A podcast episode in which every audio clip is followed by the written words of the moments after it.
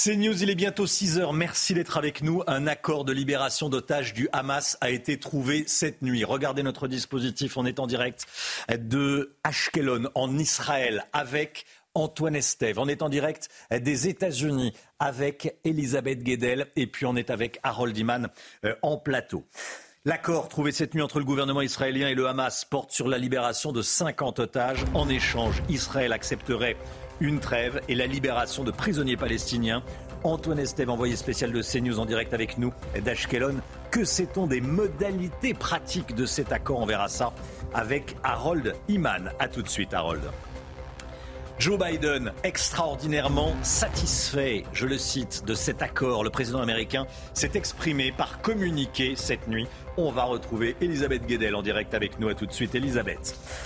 Dans l'actualité, il y a également euh, ces interpellations. Neuf individus au total interpellés, dont certains étaient en fuite après le meurtre du jeune Thomas lors du bal à Crépole.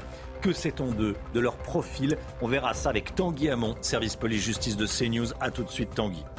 Ce drame provoque de nombreuses réactions politiques, avec une indignation, il faut le dire, sélective. Vous le verrez, et c'est ce que nous dira Gauthier Lebret. A tout de suite, Gauthier. Un accord de trêve a été trouvé entre Israël et le Hamas. Le gouvernement israélien a donné son feu vert cette nuit allant dans le sens des consignes de Benjamin Netanyahou, de Benjamin Netanyahou. 50 otages vont être libérés sur quatre jours. Il s'agit de femmes et d'enfants, Chana. Et selon Washington, en échange, des prisonniers palestiniens seront remis en liberté par Israël. Euh, le début de cette pause humanitaire sera annoncé dans les prochaines 24 heures selon euh, le Qatar. On rejoint tout de suite nos envoyés spéciaux en Israël, Antoine Estève avec Olivier Gangloff. Antoine, qu'est-ce qu'on sait de cet accord concrètement? Alors on sait déjà qu'il s'agit bien de 20 femmes et 30 enfants qui ont tous été enlevés pendant les attaques du 7 octobre dans les kibbutz notamment qui longent la frontière avec la bande de Gaza. Le parti sioniste, vous le savez, mais aussi le parti d'extrême droite se sont opposés à cette libération parce qu'ils souhaitent de leur côté le retour en intégralité de tous les otages. Le Hamas, pendant la nuit, a confirmé ces informations parce que c'est ce que tout le monde attendait ici. Évidemment, il évoque de son côté la libération de 150 femmes et enfants palestiniens qu'ils estiment détenus par Israël, selon leur dire, des personnes qui ont été euh, effectivement arrêtées par les services euh, israéliens pendant cette guerre ou encore avant. Le Hamas affirme également que les doigts de ces soldats resteront sur la gâchette et d'ailleurs, au moment même où je vous parle, nous entendons des explosions ici euh, dans le nord de la bande de Gaza et des tirs ont été entendus aussi du côté de Sderot. Donc visiblement, la trêve, en tout cas sur le terrain, ce cessez-le-feu n'est pas encore respecté par les armées qui combattent. La trêve militaire devrait durer quatre jours et plusieurs sources militaires ici en Israël évoquent une accalmie dans les combats, peut-être à partir euh, des 24 heures, des prochaines 24 heures, un vocabulaire qui peut prêter évidemment confusion pour l'instant. Merci beaucoup Antoine. Vous restez bien sûr connecté euh, avec nous tout au long de cette matinale. Antoine Estève avec Olivier Gangloff. Avant le vote du gouvernement israélien, Benjamin Netanyahou avait déclaré que cet accord était la bonne décision à prendre. Écoutons-le sécurité de nos forces sera maintenue pendant ces jours et que les efforts euh, de renseignement vont continuer. Ils étaient clairs que ça ne va pas heurter l'effort de la guerre, mais ça va aider à Tzal d'être prêt à la suite de la guerre. Nous allons continuer jusqu'à ce qu'on va accomplir tous nos objectifs. Anéantir le Hamas, rendre tous nos otages et assurer que Gaza ne va plus menacer Israël. Harold Iman avec nous. Beaucoup de questions à, vous poser, bien sûr, Harold. Déjà, euh, comment les libérations de, ces otages peuvent-elles se dérouler très concrètement? Alors, normalement, c'est la Croix-Rouge qui entre dans Gaza et qui se met en rapport avec le Hamas. Et là, on remet les prisonniers, euh, les otages, à la Croix-Rouge qui les amène sans doute dans un autobus euh, vers le point de passage de Rafah, qui marque la frontière entre la bande de Gaza et l'Égypte. Là, les personnels de l'ONU euh, sont présents et eux, ils font traverser les derniers 100 mètres. Vous vous rappelez un peu comme pendant la guerre froide, c'est assez tendu. Vous faites les derniers 100 mètres et de l'autre côté, vous avez les autorités euh, égyptiennes qui recueillent ces otages libérés et leur font passer des examens médicaux et ensuite ils peuvent voyager donc encadré certainement par des Israéliens qui sont arrivés sur place du gouvernement et qui pourront voyager en avion. Harold Iman, on parle de trêve. Qu'est-ce que ça veut dire très concrètement? Une trêve, ça veut dire qu'on arrête de tirer euh, de part et d'autre. Euh, cependant, euh, les mouvements du Hamas ne peuvent pas être contrôlés, donc ils vont bouger dans leur tunnel pendant ces quatre jours. Et l'armée israélienne ne s'interdit pas de survoler et de regarder avec des avions de reconnaissance ce qui se passe sur le terrain. Donc on va de la phase euh, militaire de choc à la phase militaire de redéploiement et d'observation. Vous restez bien avec nous, Harold Iman, évidemment. On va partir aux États-Unis, Chana. Hein. Oui, rejoindre notre correspondante à New York, Elisabeth Guedel. Elisabeth, euh, bonjour. Joe Biden s'est dit extrêmement euh, content de cet accord. Il l'a dit cette nuit dans un communiqué. Parmi les otages qui pourraient être libérés, il y aurait trois Américaines.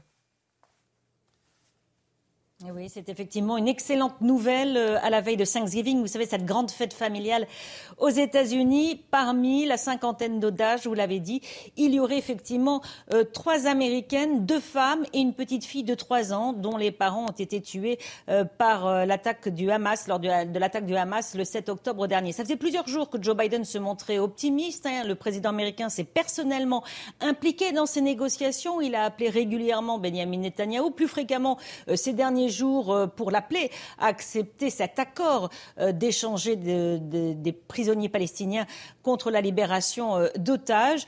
Joe Biden a également appelé deux fois l'émir du Qatar la semaine dernière et d'ailleurs dans son communiqué cette nuit, Joe Biden remercie le dirigeant du Qatar, le président égyptien, toutes les personnes donc impliquées dans ces négociations, sans compter évidemment tous les conseillers experts du Proche-Orient de la Maison Blanche qui sont venus dans la région. Donc des efforts qui ont payé, avec l'espoir du côté de Washington que d'autres otages seront rapidement libérés. Euh, si les trois Américaines le sont, eh bien, il y aurait encore sept Américains aux mains du Hamas.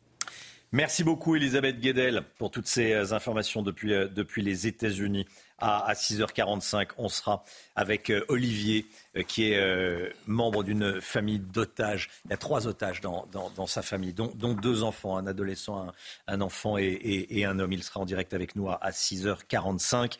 voilà ce que l'on pouvait dire donc ce matin sur cet accord trouvé pour libérer 50 otages du Hamas en échange de prisonniers palestiniens et en échange d'une, trêve.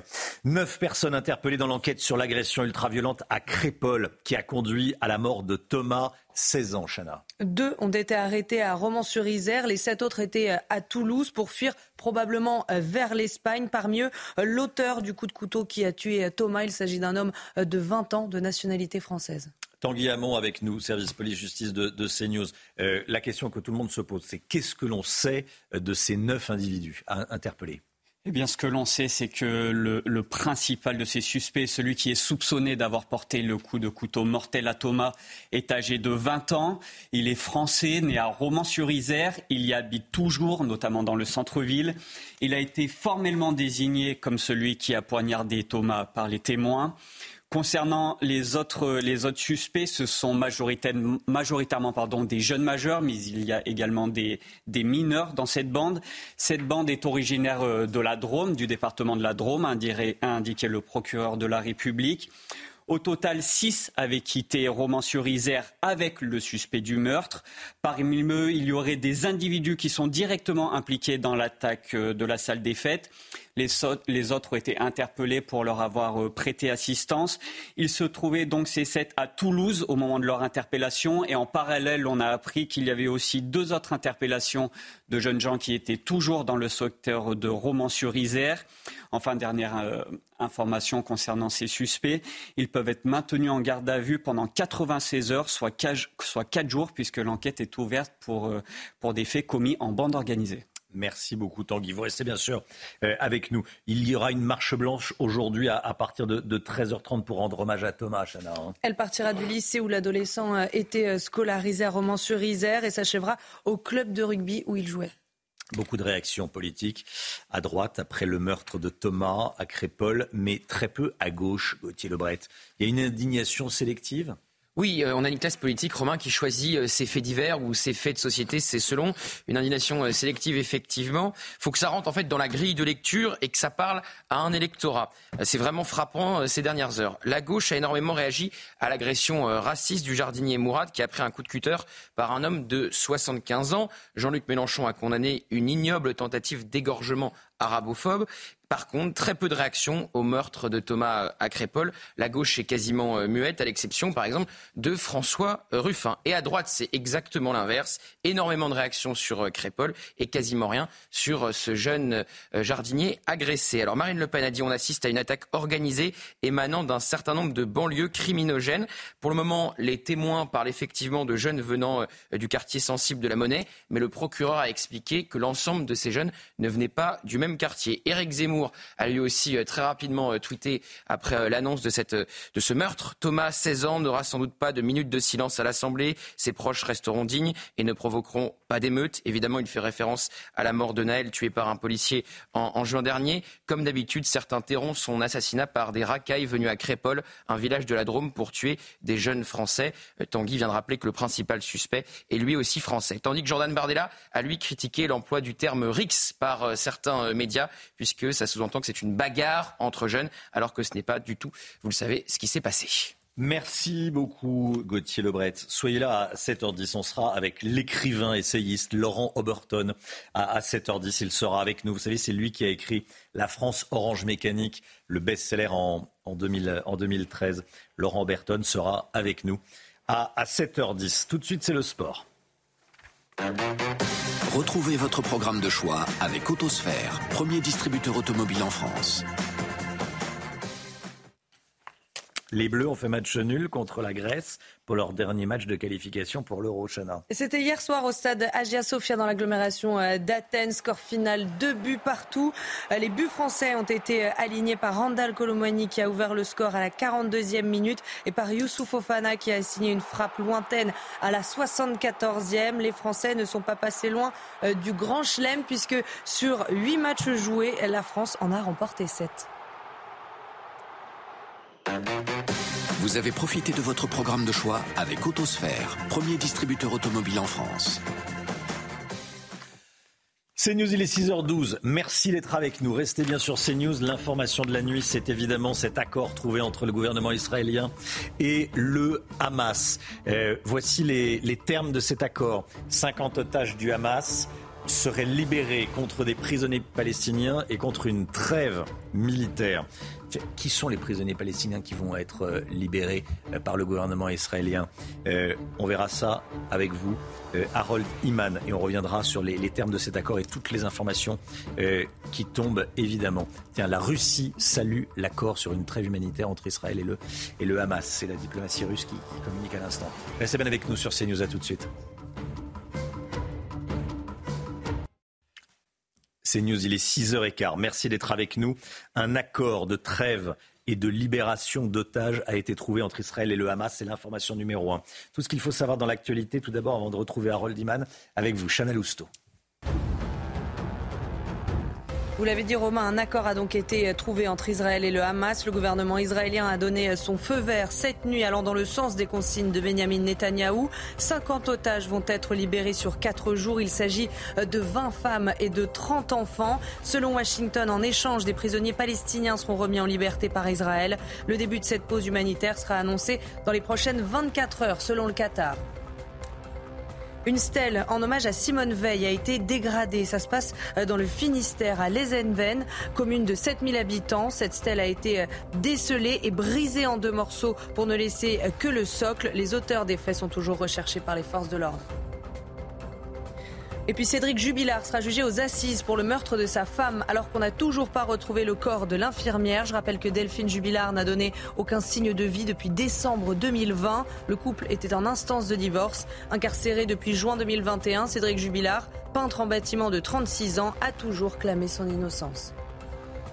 Le gouvernement israélien a donc donné son feu vert cette nuit à un accord allant dans le sens des consignes de Benjamin Netanyahou, le Premier ministre euh, israélien. 50 otages du Hamas vont être libérés sur 240, sur 240 euh, pendant quatre jours en échange de prisonniers palestiniens et en échange d'une trêve. Euh, Harold Diman avec nous. Déjà, que sait-on des 50 otages du Hamas qui pourraient être libérés? Il s'agit de 20 femmes, dont 8 mères, et de 30 enfants. On n'a pas le détail sur les nationalités. Il y aurait des étrangers, mais euh, voilà, on est sorti de la situation où on allait rendre les étrangers d'abord. Ça ne s'est pas produit de cette façon. Il y a un mélange. Voilà pour les Israéliens.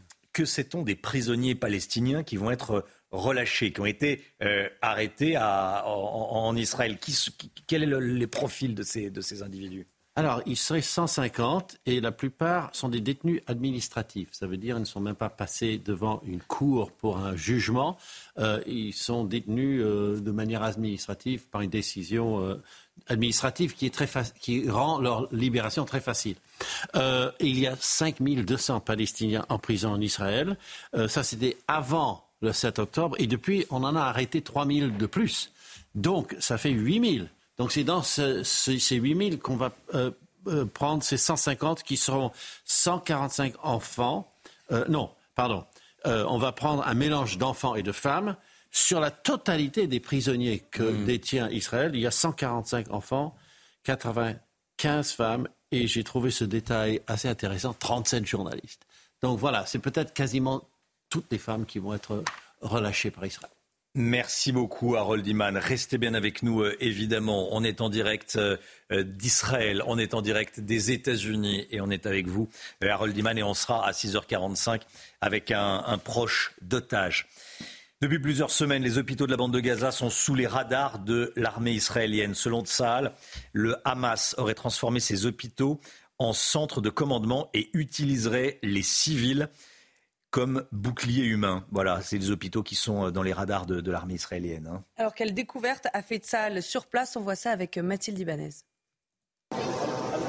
Ce sont devenus des infrastructures ciblées par les forces israéliennes. En tout, cinq hôpitaux serviraient de planque pour le Hamas selon Tsahal, notamment l'hôpital Al-Shifa où les bâtiments auraient été utilisés comme moyen de secours pour les salles d'opération de la brigade du Hamas à Gaza.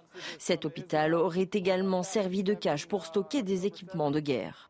On peut voir que le Hamas était préparé pour nous attaquer avec tout cet équipement qu'ils ont caché dans l'hôpital. Autre élément qui appuierait la présence du Hamas dans les hôpitaux, la découverte de vidéos de surveillance partagées par l'armée israélienne qui confirmerait la présence d'otages le 7 octobre dernier. L'hôpital Rantissi, lui, aurait été utilisé pour transférer des armes et serait également le quartier général du Hamas dans la région. Le bâtiment serait utilisé pour diriger les activités militaires, y compris les embuscades et les attaques offensives, et servirait également de cachette pour les hauts responsables du Hamas. Des tunnels y ont été découverts dans l'enceinte même des établissements hospitaliers, c'est ce qu'a affirmé l'armée israélienne. Des infrastructures importantes car sous les hôpitaux, le Hamas aurait installé des postes de lancement de roquettes et de missiles anti-chars. Des lieux stratégiques car les terroristes utiliseraient les civils de Gaza comme boucliers humains en violation flagrante du droit international. C'est News 6h21. Merci d'être avec nous dans un instant l'économie. Réveillez-vous, le chômage repart. C'est ce que dit Emmanuel Macron, chef d'entreprise. Réveillez-vous. On verra ça avec le Guillot. Nous aussi, on se réveille. On est bien réveillés, nous. On est bien réveillés. Euh, vous aussi, j'espère. Bon réveil. À tout de suite. 6h24, l'économie, tout de suite, le Guillot. Votre programme avec les déménageurs bretons, des déménagements d'exception. On dit chapeau les bretons. Information sur déménageurs-bretons.fr. Les chefs d'entreprise réunis hier à l'Elysée par Emmanuel Macron pour présenter un nouveau programme d'accompagnement des PME, les petites et moyennes entreprises. Euh, ces chefs d'entreprise qui étaient à l'Elysée ne s'attendaient pas à se faire remonter les bretelles. Et pourtant, le président les a secoués, le. Hein. Oui, effectivement, euh, réunis euh, face à un parterre d'entrepreneurs réunis, le président a commencé d'abord par se féliciter que le chômage soit passé de 9 à 7 mais il a tout de suite enchaîné en expliquant qu'il ne fallait vraiment pas imaginer que les efforts faits jusqu'à présent étaient suffisants. Réveillez-vous, a-t-il dit. Je vous le dis en toute sincérité, réveillez-vous. On est à 7% de chômage. Nous n'y sommes pas, a ainsi expliqué Emmanuel Macron au chef d'entreprise. Il a rappelé qu'après avoir baissé, le chômage était désormais sur un plateau. Un plateau qui, pour être parfaitement euh, honnête, a même tendance à remonter, hein, soyons euh, lucides. Il a également dit qu'il voyait avec inquiétude certains, notamment du côté des syndicats, mais aussi du MEDEF, hein, le patronat, certains plaidaient pour revenir en arrière sur des réformes ou en tout cas les mettre en pause. Pour lui, ce n'est pas du tout le moment quand on voit cette courbe du chômage. Il faut au contraire intensifier les efforts. Alors, qu'est-ce que ça veut dire exactement? Intensifier les efforts, ça veut dire que non seulement il ne faut pas revenir en arrière sur les réformes de l'assurance chômage ou des retraites, mais euh, que, bah oui, on a quand même 3 000 milliards de dettes, donc il y a un moment, il faut continuer euh, les efforts. Ça veut surtout dire qu'il faut aller euh, plus loin pour arriver à 5% de chômage, sachant qu'il y a encore beaucoup d'emplois donc pourvus. Il faut une vraie politique incitative, c'est-à-dire qu'il faut que le travail paye mieux que les aides, que l'assurance chômage ne soit plus un prétexte utilisé pour ne pas travailler. À quel type de réforme ou mesures faut-il s'attendre? Le gouvernement réfléchit autour de trois axes pour aller vers le plein emploi. Le premier, c'est la formation, hein, pour que l'offre corresponde à la demande, qu'on soit formé aux métiers euh, qui ont du mal à recruter. Ensuite, c'est la mobilité, favoriser la recherche d'emploi dans les bassins où il y a de l'emploi. Mais on le sait, c'est très lié au logement, puisque dans ces bassins d'emploi, le logement coûte cher. Se loger coûte cher. Hein. Si un restaurateur recrute un commis de cuisine, par exemple, au SMIC, et qu'il doit laisser la moitié de son salaire dans un loyer ou passer deux heures dans les transports, ça ne fonctionne pas. Et puis enfin, troisième levier, troisième point, c'est l'indemnisation c'est-à-dire revoir une fois encore la durée ou le montant des indemnités euh, chômage pour inciter au retour euh, à l'emploi. Alors on le voit bien, les deux premières mesures, c'est plutôt du temps long. Hein. La formation et la mobilité, ça ne se fait pas du jour au lendemain. On peut donc s'attendre à ce que ce soit le troisième levier, la baisse du montant ou la durée des indemnités, qui soit lui plus rapidement activé. C'était votre programme avec les déménageurs bretons, des déménagements d'exception. On dit chapeau les bretons. Information sur déménageurs-bretons.fr. 6h27, le temps, Alexandra Blanc. Théo, avec Mystérieux Repulpant, le sérum anti-âge global au venin de serpent par Garantia. Retrouvez la météo avec Cybelle Énergie pour réaliser vos travaux de rénovation énergétique en toute confiance. Cybelle Énergie, s'engager pour votre avenir. On part en Italie avec vous ce matin, Alexandra, au sud de Naples, où hier, où hier on a pu observer une magnifique trombe marine. Oui, on prend la direction de Salerne, située donc au sud de Naples, avec, regardez, cette magnifique euh, trombe marine qui s'est donc formée au large des eaux italiennes. Une trombe marine se forme généralement quand il y a un temps instable. C'était le cas hier et surtout quand de l'air froid arrive sur les eaux chaudes. C'était également le cas. Heureusement, cette trombe marine s'est en quelque sorte cassé le nez en arrivant donc sur la côte de Salerne en Italie. On reste euh, en France euh, maintenant avec le département du Pas-de-Calais qui reste toujours placé sous surveillance puisque la Canche continue de déborder ça va quand même un peu mieux. Pas de précipitations prévues aujourd'hui, mais ça déborde toujours avec ces inondations donc historiques et ces crues qui se sont succédées en quelques semaines seulement. Au programme ce matin, un temps très mitigé dans le sud, beaucoup de grisailles également entre le sud-ouest et le nord-est. On retrouve également beaucoup de neige en montagne et puis sur les régions du nord, autour à un temps plutôt clément, même si les brouillards restent assez denses entre la Normandie et les Ardennes. Attention également au vent tempétueux attendu euh, sur le sud et puis dans l'après-midi, très peu d'évolution, toujours un temps gris, humide sur les régions centrales. On retrouvera de la pluie, du vent, mais également beaucoup de neige sur les Pyrénées. Sur le nord, globalement de bonnes conditions avec du soleil grâce au retour de l'anticyclone. Et puis le vent se maintiendra sur le couloir rhodanien avec des rafales de l'ordre de 100 km par heure. Côté température, un petit peu plus de fraîcheur ce matin avec le retour de quelques gelées, 2,6 degrés seulement à Aix-en-Provence ou encore 3 degrés sur le nord-est. Et dans l'après-midi, les températures retrouvent des niveaux conformes au normal de saison. 9 à Paris, 5 degrés seulement à Nancy contre jusqu'à 20 degrés du côté de Nice. C'était la météo avec Cybelle Énergie pour réaliser vos travaux de rénovation énergétique en toute confiance. Cybelle Énergie, s'engager pour votre avenir. C'était la météo avec Mystérieux Repulpant, le sérum anti-âge global au venin de serpent par Garantia. C'est News, il est bientôt 6h30. Merci d'être avec nous. À la une, évidemment, ce matin, cet accord trouvé entre le gouvernement israélien et le Hamas, accord qui porte qui porte sur la libération de 50 otages du Hamas. On est en direct avec Antoine Estève depuis Ashkelon euh, en Israël et on est avec également Harold Iman sur ce plateau spécialiste des questions internationales. 50 otages du Hamas devraient donc être libérés en échange de prisonniers palestiniens. Un accord a été trouvé entre le gouvernement palestinien et le mouvement terroriste. Accord qui comporte également un engagement israélien à respecter une trêve à Gaza. Tous les détails à suivre. Les familles d'otages sont dans l'attente, dans un état d'inquiétude indescriptible, évidemment. On sera en direct avec Olivier, dont trois membres de la famille sont retenus par les terroristes islamistes du Hamas. Sur ces trois membres, il y a deux enfants. Neuf interpellations dans l'enquête menée après le meurtre de Thomas, 16 ans, lors du bal de Crépole. Des suspects ont été interpellés à Toulouse, où ils avaient fui. Les informations de Tanguy Hamon, journaliste police-justice de CNews, dans ce journal. Et puis une marche blanche pour rendre hommage à Thomas. Elle partira à 13h30 du lycée du jeune homme à Romans-sur-Isère et se terminera à son club de rugby. Mathieu Devez, envoyé spécial de CNews, a rencontré des personnes qui vont y participer. Un accord de trêve a été trouvé entre Israël et le Hamas. Le gouvernement israélien a donné son feu vert cette nuit, allant dans le sens des consignes de Benjamin Netanyahou. 50 otages du Hamas vont être libérés en quatre jours. Il s'agit de femmes et d'enfants, Chana. Selon Washington, en échange, des prisonniers palestiniens seront remis en liberté euh, par Israël. Le début de cette pause humanitaire sera annoncé dans les prochaines 24 heures selon euh, le Qatar. Alors très concrètement, que contient cet accord? On voit ça avec Augustin Donadieu. C'est un premier accord entre Israël et le Hamas, tant attendu par les proches des otages. 50 personnes enlevées et retenues par les terroristes depuis le 7 octobre dernier devraient retrouver la liberté dans les prochains jours. En échange, une trêve humanitaire de 4 jours sera accordée par Tsahal, ainsi que la libération de 150 prisonniers palestiniens.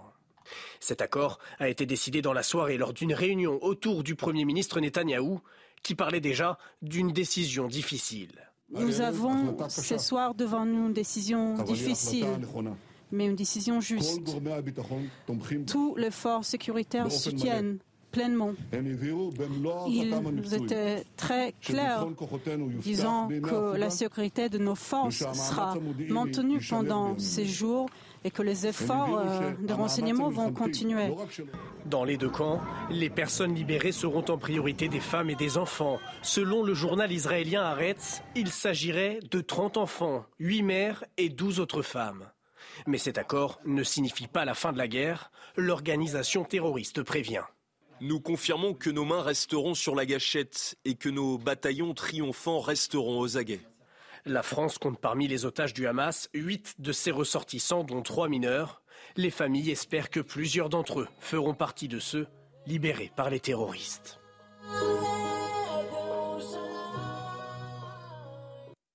Antoine Estève, en direct de Zikim, en Israël. Euh, Antoine, vous êtes avec Olivier Gangloff. Euh, qu'est-ce qui se dit sur place en, Israël sur cet accord? Dites-nous tout. Alors surtout ce matin, ce qui se passe ici sur le terrain, vous voyez, nous sommes sur cette petite dune en face de Zikim. Ça se trouve vraiment en face de la frontière nord de la bande de Gaza. Au fond, sur la dernière dune que vous voyez sur ces images en direct d'Olivier Gangloff, c'est la ville de Beit Hanoun. Des bombardements intenses. Alors je ne sais pas si vous pouvez les entendre effectivement derrière nous, mais c'est non-stop. Je, je ne vais pas parler pendant quelques secondes pour vous les faire écouter. Ces bombardements concernent ce quartier de Beit Hanoun et l'hôpital indonésien se trouve dans ce quartier de Beit Hanoun. C'est l'une des opérations principales de l'armée israélienne en ce moment, c'est de fouiller tout autour de cet hôpital et dessous, c'est comme Al-Shoufa exactement. Ils veulent trouver des tunnels ou éventuellement des souterrains dans lesquels les hommes du Hamas se cachent. Ces combats continuent, je vous le disais. On a entendu aussi des tirs à l'arme automatique ce matin. Ça veut dire que la trêve militaire, le cessez-le-feu, n'est pour le moment pas appliqué. Euh, je me retourne encore parce qu'il y a vraiment de très très fortes explosions en ce moment, des bombardements intenses sur cette partie de la bande de Gaza. Pour le moment, en tout cas, le respect euh, de l'accord de cessez-le-feu n'est euh, pas du tout engagé ici sur le nord de la bande de Gaza. Oui, la trêve va mettre quelque temps à, se mettre en place. Merci beaucoup, Antoine Estève, avec Olivier Gangloff. Harold Diman avec nous sur ce plateau, spécialiste des questions internationales. Qui a négocié cet accord? Quels sont les, acteurs de, cet accord? Qu'est-ce qu'on en sait? Quelles sont les coulisses? Alors, bien évidemment, il y a le Hamas. Le Hamas qui a quartier, euh, pignon sur rue au Qatar. Donc, on peut très facilement sonner à leur porte et leur parler. Mais la branche politique, qui n'est pas celle qui a organisé l'attaque du 7 octobre, selon à peu près ce que disent tous les observateurs arabes. et eux-mêmes, le Hamas, le disent. Donc, le Hamas. Et il y a l'Égypte et surtout le Qatar. Et beaucoup des négociations ont eu lieu au Qatar, mais aussi à Bahreïn, qui de tous les pays arabes est le plus pro-israélien. Ils ont même carrément, clairement condamné les attaques du 7 octobre et euh, ils ont payé un certain prix diplomatique pour euh, s'être singularisés de cette façon. En face d'eux, bien sûr, il y a Anthony Blinken, le secrétaire d'État américain, avec euh, le, représentant spécial américain au Moyen-Orient et aux négociations, Brett McGurk, qui est un vétéran de ce genre d'affaires, et il y a sans doute la Croix-Rouge internationale. Dans tout ce monde-là peut se rencontrer au Qatar, peut se rencontrer à Bahreïn, peut se rencontrer en Égypte. Et c'est comme ça qu'on a euh, fait cette négociation avec quand même le Qatar dans le rôle dominant. Merci beaucoup, euh, Harold Iman. Hein. Euh, la Russie salue l'accord sur une trêve humanitaire entre Israël et le Hamas. Des réactions internationales. On va suivre tout ça, bien sûr. On sera dans un instant avec Olivier, euh, membre d'une famille dans laquelle il y a trois otages. il va témoigner sur CNews dans, dans, dans un instant. 6h45, il sera avec nous. Neuf personnes interpellées dans l'enquête sur l'agression ultra-violente à Crépol qui a conduit à la mort de Thomas, 16 ans. Deux de ces personnes ont été euh, interpellées à Romans-sur-Isère. Les sept autres étaient à Toulouse pour fuir probablement vers l'Espagne, peut-être première étape euh, d'un trajet, en tout cas d'une fuite. Parmi eux, l'auteur du coup de couteau qui a tué Thomas. Il s'agit d'un homme de 20 ans de nationalité française, Tanguy Hamon avec nous. Euh, Tanguy, est-ce que vous pouvez nous expliquer comment les enquêteurs ont, traqué ces individus, ces suspects? Eh bien, les enquêteurs, euh, d'abord, ont identifié les suspects extrêmement rapidement. Ils ont donc pu euh, les surveiller et en les surveillant, ils se sont rendus compte que les suspects euh, voulaient quitter leur domicile de Romans-sur-Isère. Il y a donc eu dès lundi en milieu de journée une surveillance accrue sur eux. Ils étaient suivis. Les enquêteurs savaient donc que cette bande de sept suspects était en fuite. Ils avaient notamment repéré le principal suspect qui était parti, qui avait été vu en train de quitter Romans-sur-Isère dans la voiture de la mère d'un des autres suspects. Les enquêteurs les avaient donc suivis jusqu'à Toulouse et mardi matin, les gendarmes à Toulouse se sont aperçus que les suspects s'apprêtaient à bouger une nouvelle fois.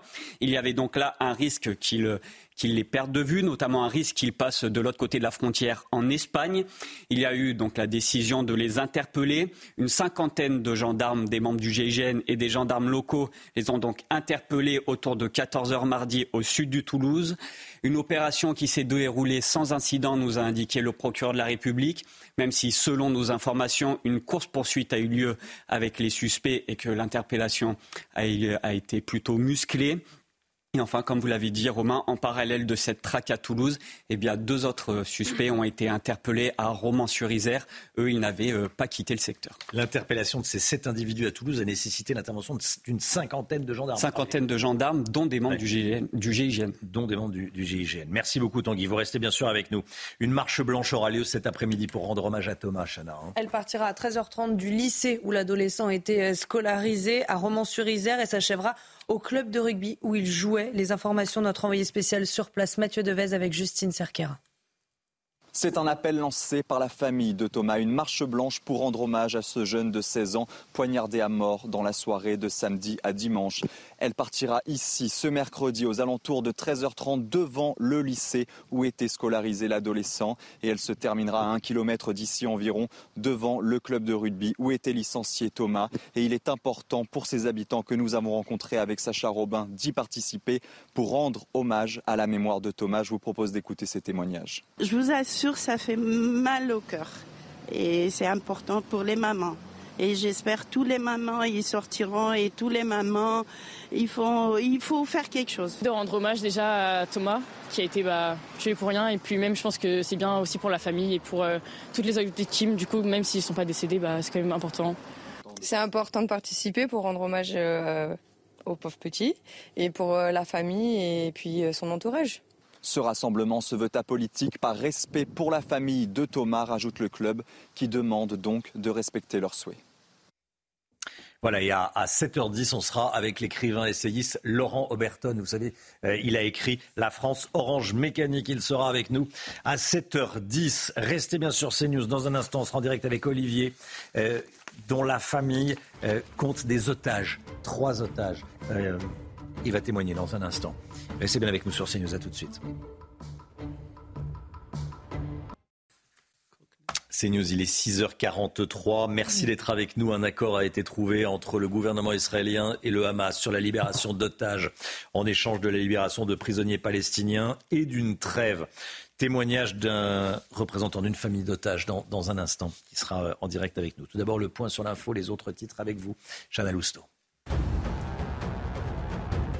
Neuf personnes ont été interpellées dans l'enquête sur l'agression ultra-violente à Crépol qui a conduit à la mort de Thomas, 16 ans. Deux ont été arrêtés à Romans-sur-Isère. Les sept autres étaient à Toulouse pour fuir probablement vers l'Espagne. Parmi eux, l'auteur du coup de couteau qui a tué Thomas. Il s'agit d'un homme de 20 ans de nationalité française.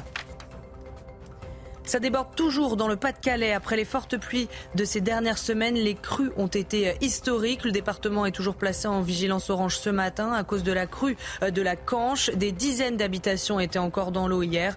La situation devrait s'améliorer ces prochains jours puisqu'on n'attend pas de précipitations avant la fin de la semaine.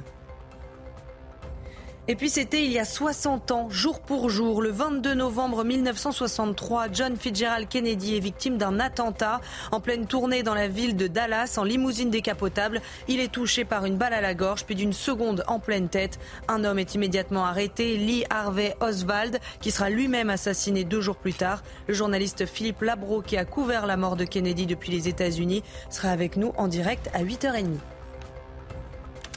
Olivier est en direct avec nous. Bonjour Olivier, merci d'être là. Vous êtes déjà venu sur le, sur le plateau.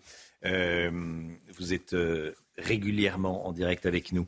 Vous êtes le petit cousin de Hadas Calderon, dont les deux enfants, Sahar, 16 ans, et Erez, 12 ans, et l'ex-mari, Ofer Calderon, sont retenus en otage euh, par le, par le Hamas. Vous avez trois membres de votre famille retenus en otage par le, par le Hamas.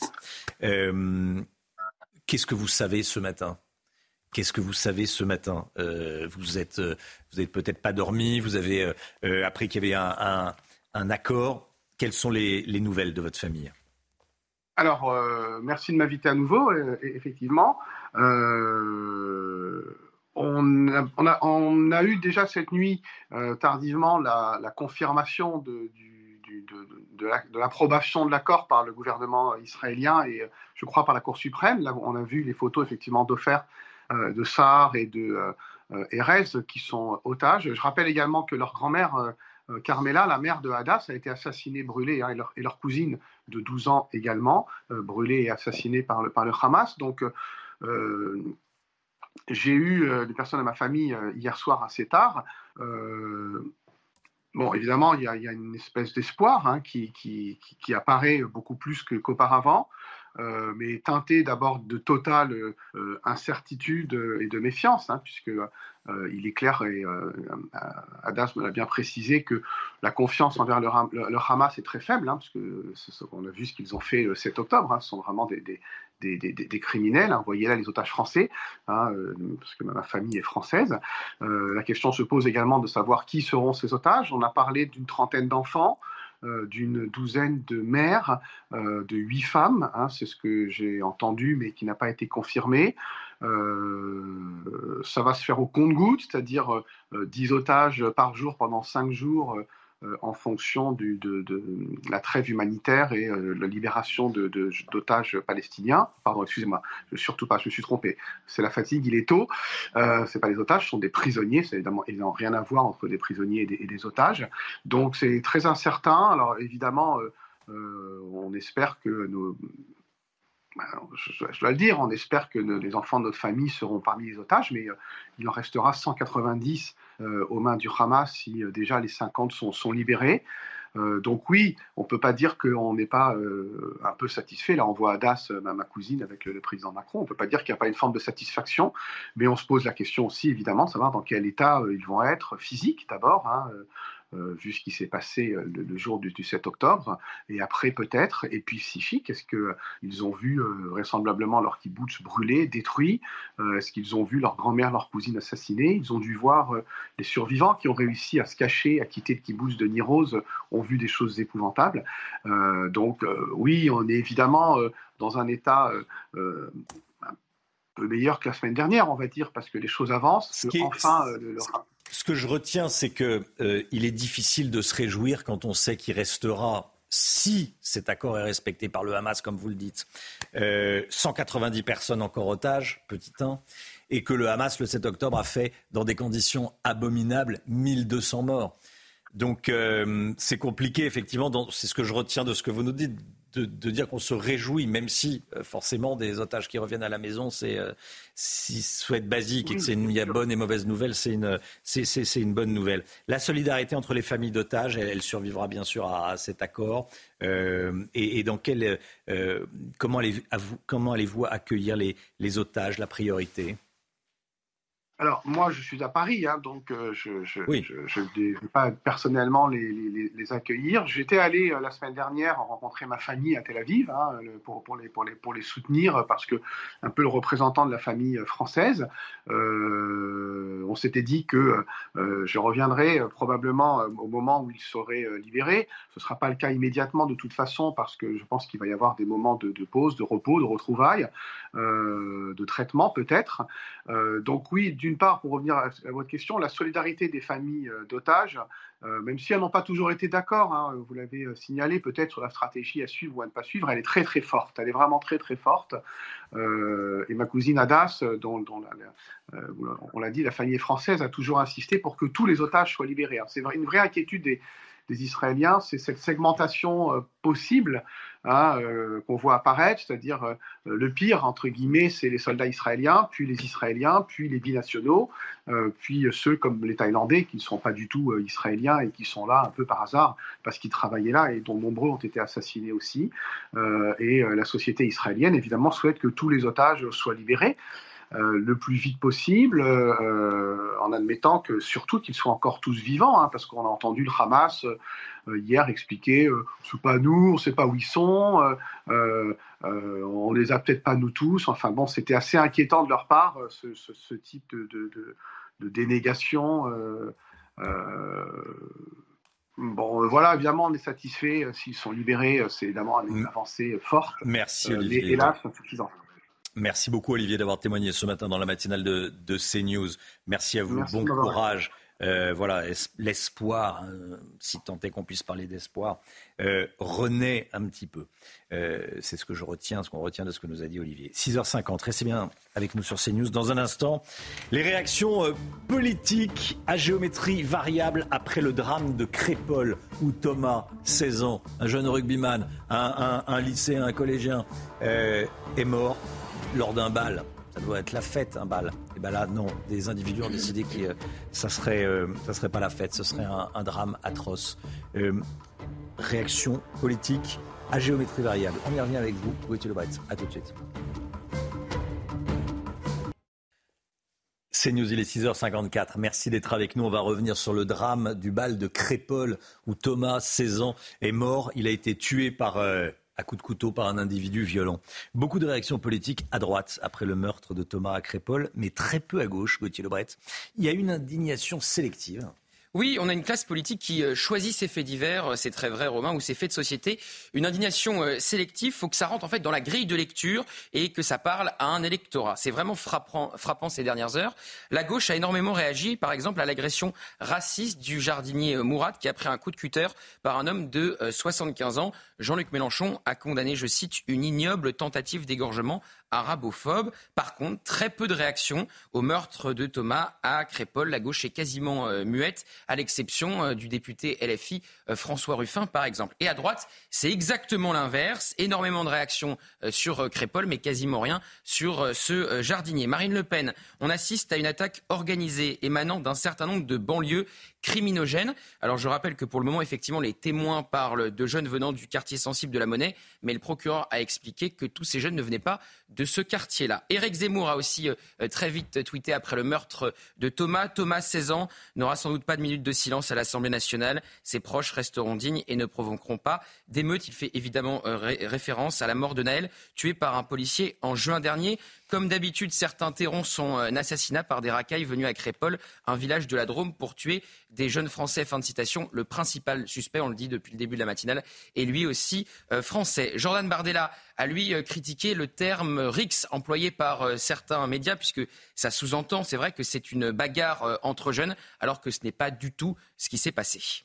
Alors, au gouvernement aussi, il y a deux manières de réagir. Exactement. Gérald Darmanin versus Éric Dupont-Moretti. Le ministre de l'Intérieur a parlé à nouveau d'ensauvagement, terme qu'il avait déjà employé en arrivant au ministère de l'Intérieur il y a euh, trois ans et qui à l'époque ne plaisait, mais alors pas du tout, à Éric euh, Dupont-Moretti. On avait beaucoup euh, écrit sur l'affrontement entre les deux ministres. Éric Dupont-Moretti avait dit sur Europe 1 que l'emploi de ce mot accentuait le fameux sentiment d'insécurité, d'insécurité pire que l'insécurité elle-même pour euh, le garde des Sceaux. Alors Gérald Darmanin a également regretté la faillite générale de la société. Et là, c'est très euh, discutable, c'est trop facile en fait. Toute la société n'est pas responsable du terrible euh, meurtre de Thomas. C'est un, un écran de fumée. Préférer dire que c'est une faillite générale pour cacher en fait la faillite politique. Hier, le ministre de l'Intérieur a demandé à l'Assemblée nationale, au Rassemblement national, d'éviter d'ajouter de l'indignité à un drame qui touche euh, la nation. Même chose, ça permet d'éviter de parler du fond des problèmes et de son propre bilan.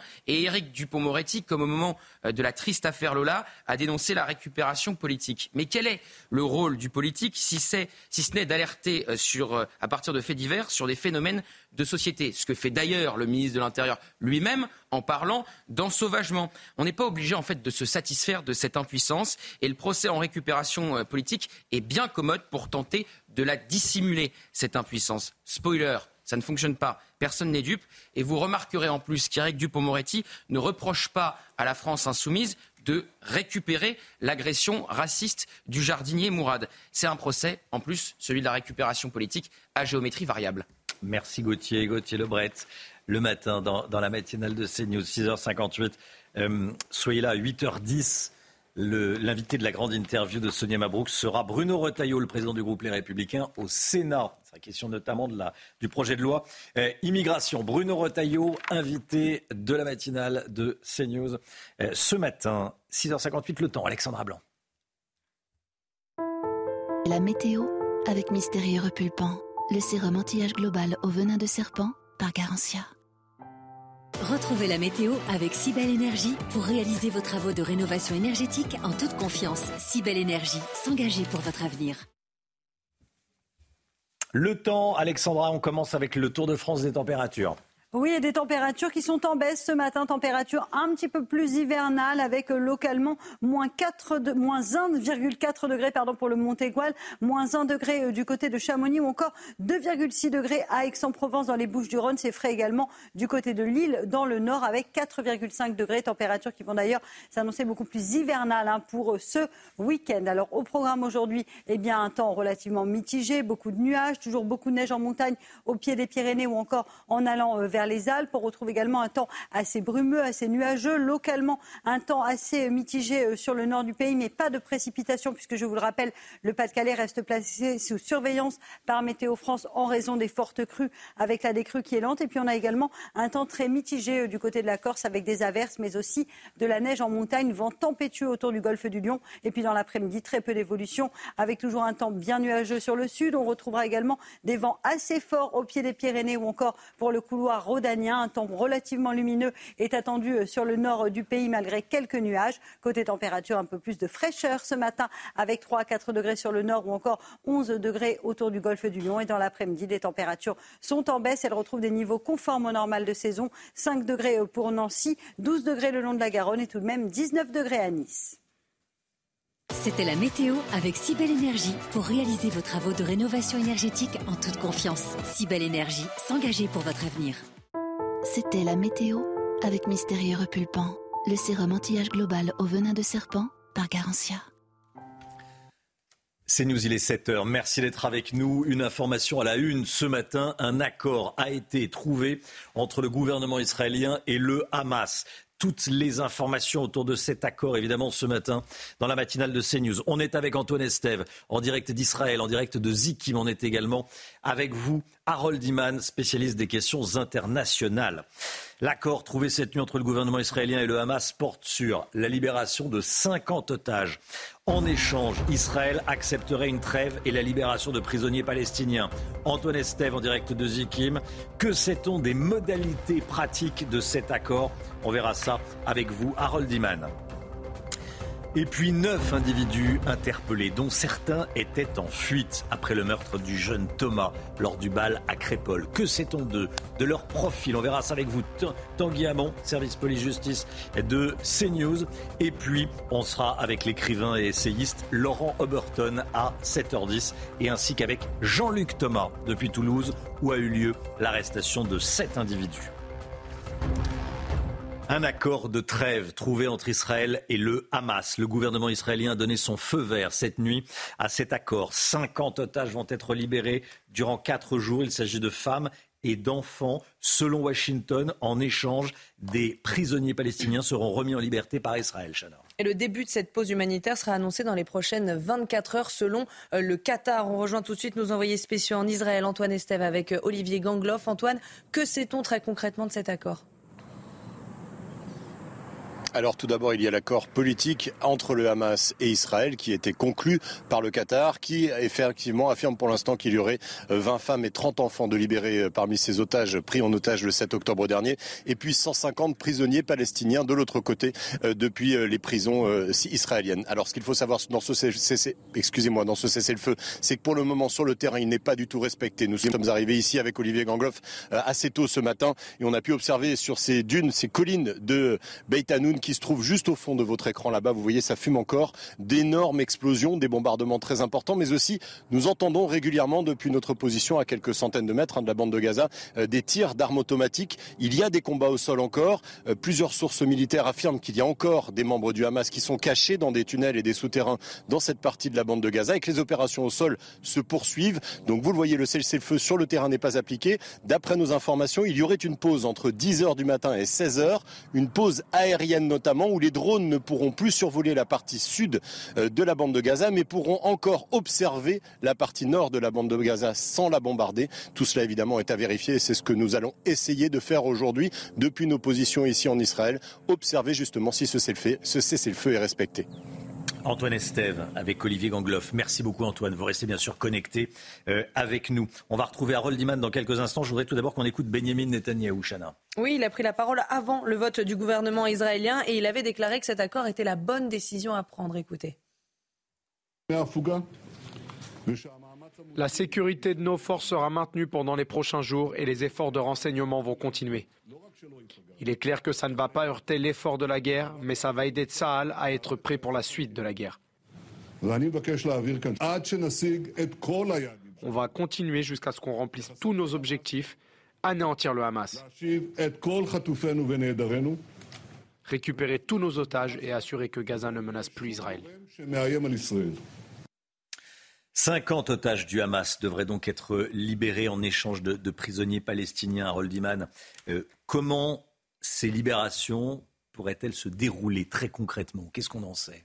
Alors, il faut s'en référer au passé. Normalement, c'est la Croix-Rouge internationale qui entre dans euh, Gaza, donc personne ne tire sur la Croix-Rouge. Ils vont à la rencontre du Hamas, un lieu prédéterminé. Ils récupèrent l'otage qu'ils emmènent ensuite à l'ONU, qui sera vraisemblablement euh, positionné sur le point de passage de Rafah qui marque la frontière entre Gaza et l'Égypte, dans le sud.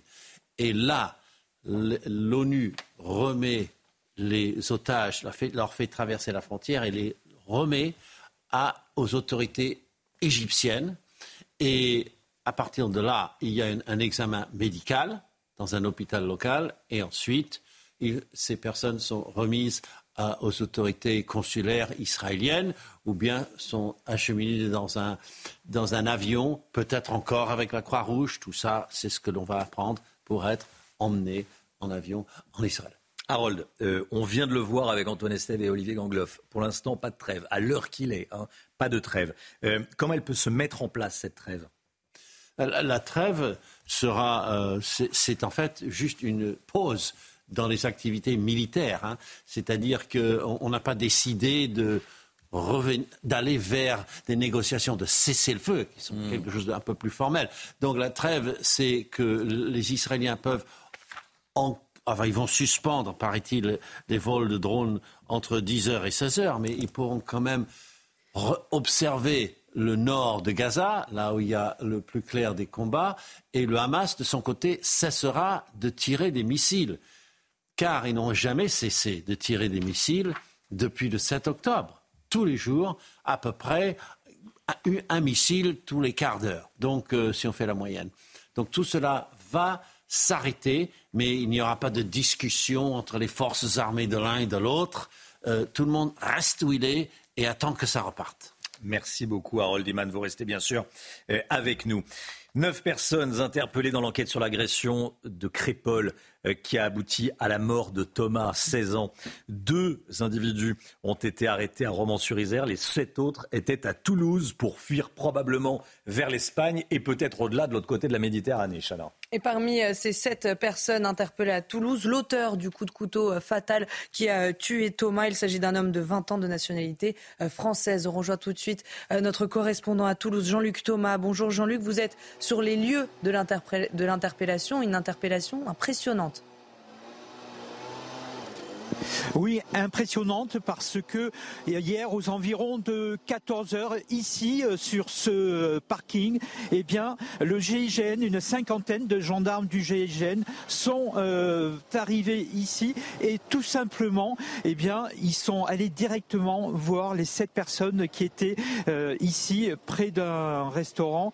Ils les ont interpellés de façon musclée, tout simplement parce que chaque gendarme est allé sur un des individus. Ils ont tout de suite euh, menotté et ensuite, eh bien, ils les ont mis dans une fourgonnette euh, blanche qui est partie vers la gendarmerie. Il faut savoir euh, que les sept individus étaient arrivés ici sur ce parking tout simplement pour faire une pause et ensuite, eh bien, ils étaient arrivés dans un monospace gris ici sur le parking qui est un parking d'un petit centre commercial au sud de Toulouse. Ces sept individus sont toujours actuellement en garde à vue à la gendarmerie de Toulouse. Voilà, ils étaient en fuite. Merci beaucoup Jean-Luc Thomas. Sept individus qui ont choisi de, de, fuir, de prendre la fuite. Mais ils ont été arrêtés, bien sûr, par les, gendarmes. Une cinquantaine de gendarmes, parmi lesquels des membres du GIGN, nous disaient, vous nous disiez, Tanguy il, y a, quelques instants. Euh, on a plus de précisions sur le déroulement de la soirée oui, cette soirée, ce scénario euh, macabre commence lorsque ce groupe d'individus, ce groupe d'agresseurs d'une dizaine au moins, arrive euh, sur les lieux de la fête à Crépol. Ils tentent d'entrer dans la soirée et selon des témoins qui étaient présents à la soirée que CNews a pu joindre, il y aurait quelques individus qui seraient parvenus à entrer dans cette soirée. Ils avaient une attitude provocante, nous dit-on. Ils importunaient notamment les filles.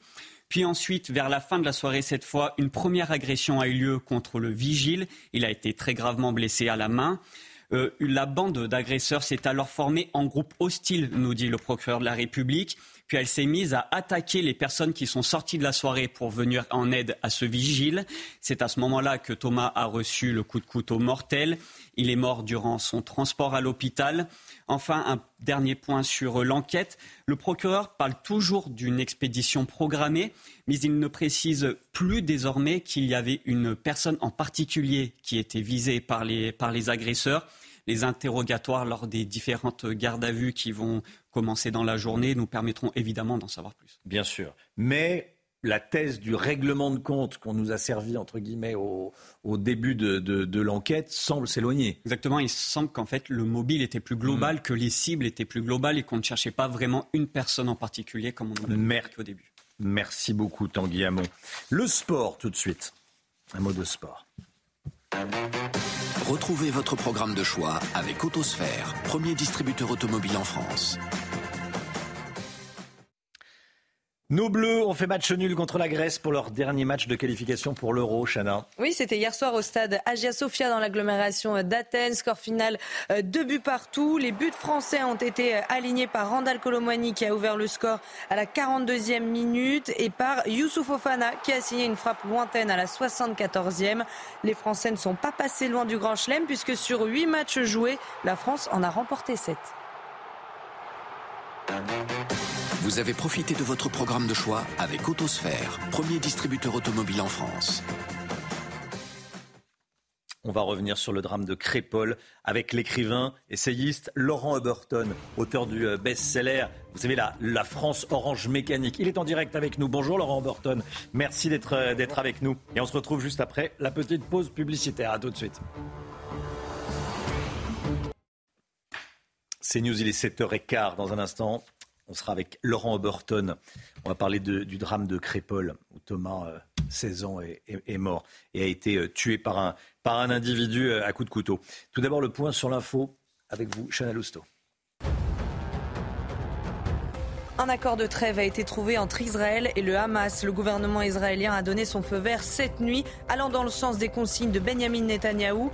50 euh, otages vont être libérés sur 4 jours. Il s'agit euh, de 20 euh, femmes et de 30 enfants, selon Washington. En échange, des prisonniers palestiniens seront remis en liberté par Israël. Le début de cette pause humanitaire sera annoncé dans les prochaines 24 heures, selon le Qatar. Une stèle en hommage à Simone Veil a été dégradée. Ça se passe dans le Finistère, à l'Esneven, commune de 7000 habitants. Cette stèle a été décelée et brisée en deux morceaux pour ne laisser que le socle. Les auteurs des faits sont toujours recherchés par les forces de l'ordre. Et puis Cédric Jubilard sera jugé aux assises pour le meurtre de sa femme alors qu'on n'a toujours pas retrouvé le corps de l'infirmière. Je rappelle que Delphine Jubilard n'a donné aucun signe de vie depuis décembre 2020. Le couple était en instance de divorce. Incarcéré depuis juin 2021, Cédric Jubilard, peintre en bâtiment de 36 ans, a toujours clamé son innocence. Bonjour Laurent Borton, merci beaucoup d'être en direct avec nous, auteur du livre best-seller La France Orange Mécanique, sorti en en 2013. Merci beaucoup d'être avec nous ce matin dans, la matinale de, de CNews. On va parler du bal de Crépol, du drame de Crépol. Euh, Thomas, 16 ans, que vous voyez derrière moi, qui a été tué euh, par un individu violent qui se rendait à ce bal avec euh, d'autres individus, d'autres complices présumés, avec, des, avec des couteaux. Je rappelais le titre de, votre livre, La France orange mécanique, sorti il y a 10 ans déjà, en, 2000, en 2013. De quoi Crépol est-il le nom? C'est ça la France orange mécanique? Bah, typiquement, voilà, on n'a pas de mobile, on n'a pas de, de, enfin, ça, peut arriver un peu n'importe où, n'importe quand, et c'était vraiment l'argument, l'argument de mon livre, ce qu'on appelait l'ensauvagement d'une nation. on voit que ces, ces faits de violence aux personnes, ça fait 25 ans, en, en, 25 ans, les, faits de, les violences aux personnes se sont multipliées par 4,5 les violences recensées, c'est-à-dire les gens qui déposent plainte. Donc il y a 25 ans, vous aviez à peu près 200 Français qui allaient chaque jour déposer plainte pour coups et blessures, et aujourd'hui vous en avez un peu plus de 1000.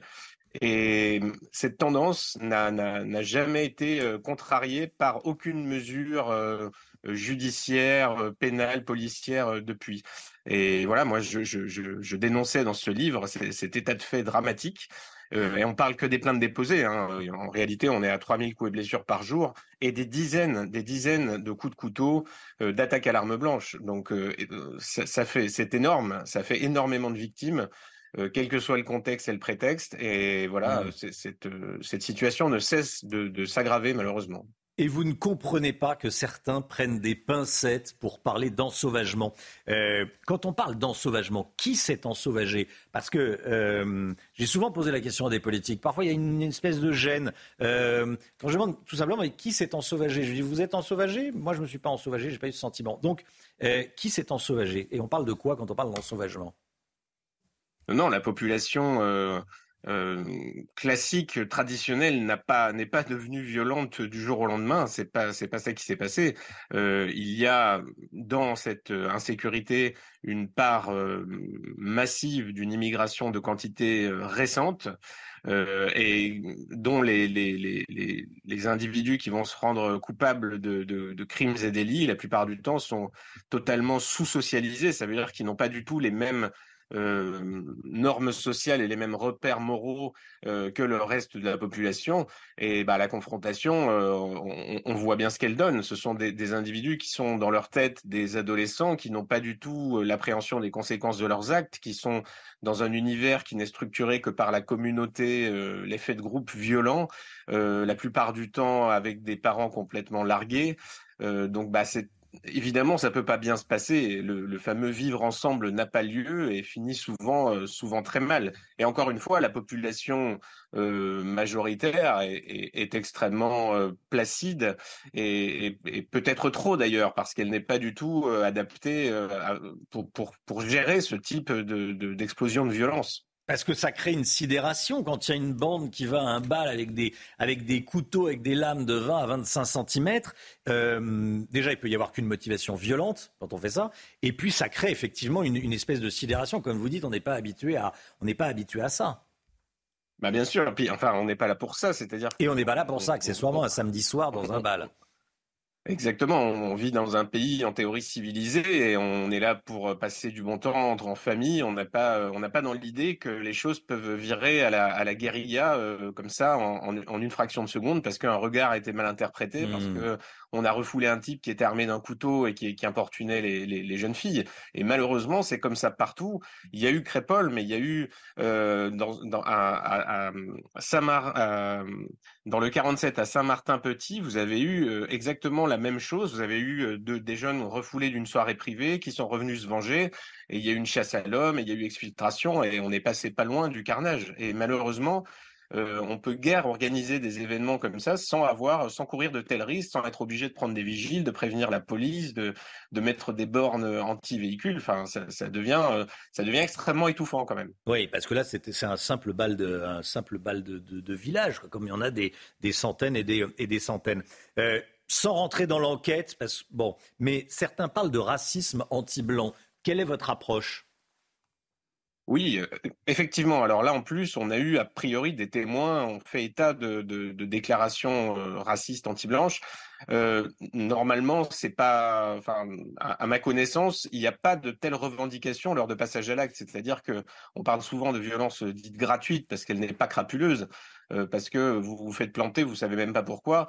Et c'est plus un effet, euh, un, un, effet de groupe, c'est-à-dire euh, ces jeunes entre eux, il y a que le groupe qui compte, il est hiérarchisé, il est structuré par la par la violence, par la démonstration de violence qui vous fait en quelque sorte exister au sein de ce groupe.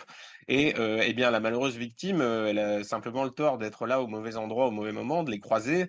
Euh, et il est vrai que la plupart du temps, la victime va être issue de la de la bonne société française traditionnelle qui, qui, qui, est, qui, est, qui, est, très méprisée euh, par ces groupes, euh, qui pour elle représentent bah, le, le l'archétype, l'archétype du colon, du méchant, de l'oppresseur, etc. Enfin, les discours, les, certains discours politiques ont, ont, ont, essaimé parmi ces jeunes et ils ont ce sentiment d'être victimes de la société, d'être maltraités, en quelque sorte de se venger de l'oppression en, en s'en prenant à l'autochtone.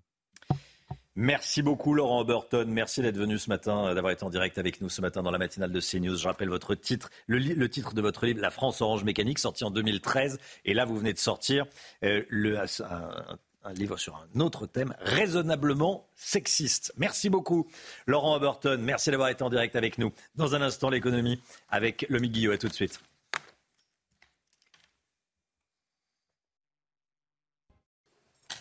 C'est News 7h25, l'économie. Tout de suite, le Guillot. Votre programme avec les déménageurs bretons, des déménagements d'exception. On dit chapeau les bretons. Information sur déménageurs-bretons.fr.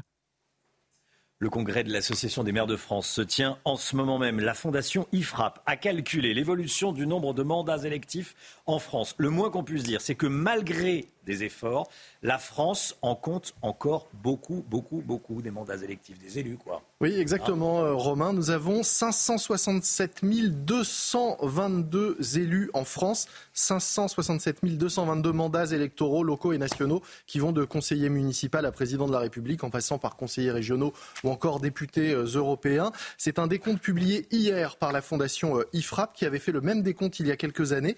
On était en 2014 à 618 384 élus, donc on le voit, on en a perdu, si on peut dire 9%.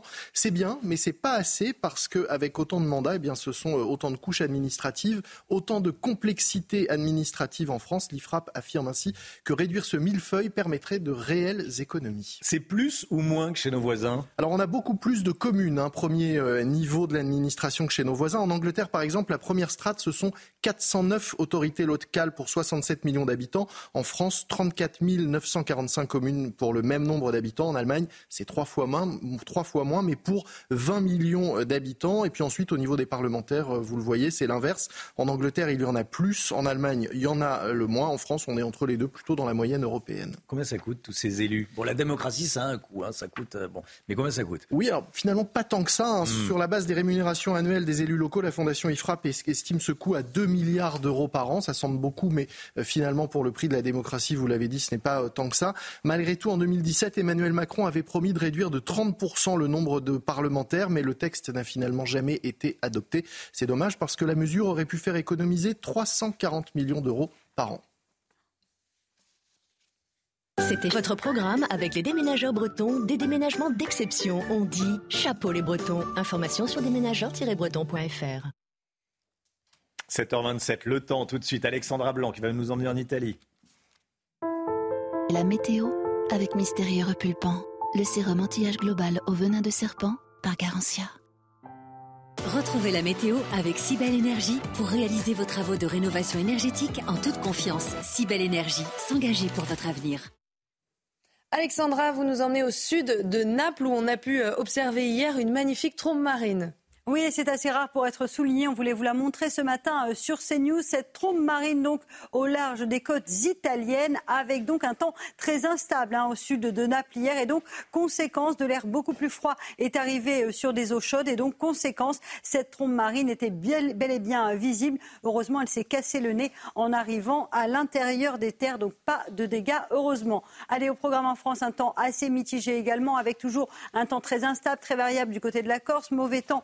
Sur l'île de Beauté aujourd'hui. Et puis un temps très instable aussi au pied des Pyrénées avec beaucoup de pluie, des vents tempétueux attendus sur les cimes pyrénéennes et beaucoup de neige également en montagne au-delà de 1500 mètres d'altitude de la neige sur les Pyrénées, mais pas uniquement de la neige sur le Massif central ou encore sur les Alpes au nord. On retrouve un temps relativement nuageux, mais plutôt calme, sans précipitation. Dans l'après-midi, eh bien, un temps euh, relativement calme au nord, toujours quelques petits nuages qui auront tendance à s'accrocher. À noter également le Mistral qui va souffler très fort autour du golfe du Lion sur le couloir rhodanien, toujours de la neige en montagne, temps instable du côté de la Corse et puis toujours du vent sur les cimes pyrénéennes. Soyez bien prudents si vous êtes sur les hautes Pyrénées notamment. Côté température, ça baisse un petit peu. On vous le disait avec ce flux de nord, avec localement quelques gelées ce matin, 2,6 degrés à Aix-en-Provence ou encore un petit degré seulement à Nancy. Et puis dans après-midi, les températures continuent à baisser. Température conforme au normal de saison. 9 degrés à Paris cet après-midi, 8 degrés en Bourgogne. Vous aurez localement 12 degrés le long de la Garonne et en moyenne 19 degrés à Nice. Température qui devrait dégringoler ce week-end avec peut-être l'arrivée d'un temps hivernal. On en reparle. C'était la météo avec Cybelle Énergie pour réaliser vos travaux de rénovation énergétique en toute confiance. Cybelle Énergie, s'engager pour votre avenir. C'était la météo avec Mystérieux Repulpant le sérum anti-âge global au venin de serpent par Garantia. C'est News, il est 7h30. Merci beaucoup d'être euh, avec nous. L'information numéro un, l'information de la nuit, c'est cet accord trouvé entre le gouvernement israélien et le Hamas. Accord qui porte sur la libération d'otages du Hamas. On est, vous le voyez, en direct avec Antoine Estève, qui est euh, euh, envoyé spécial de CNews en Israël. On est en direct avec le colonel Rafovitz, Olivier Rafovitz, porte-parole de l'armée israélienne. Eh, et puis on est avec vous, Harold Iman, évidemment, spécialiste des questions internationales. 50 otages du Hamas devraient être libérés donc en échange de prisonniers palestiniens. Un accord a été trouvé entre le gouvernement palestinien et le mouvement terroriste Hamas. Il comporte cet accord également un engagement israélien à respecter une trêve à Gaza. Antoine Estève dans un instant en direct avec nous et Olivier Rafovitz, porte-parole de Tzahal.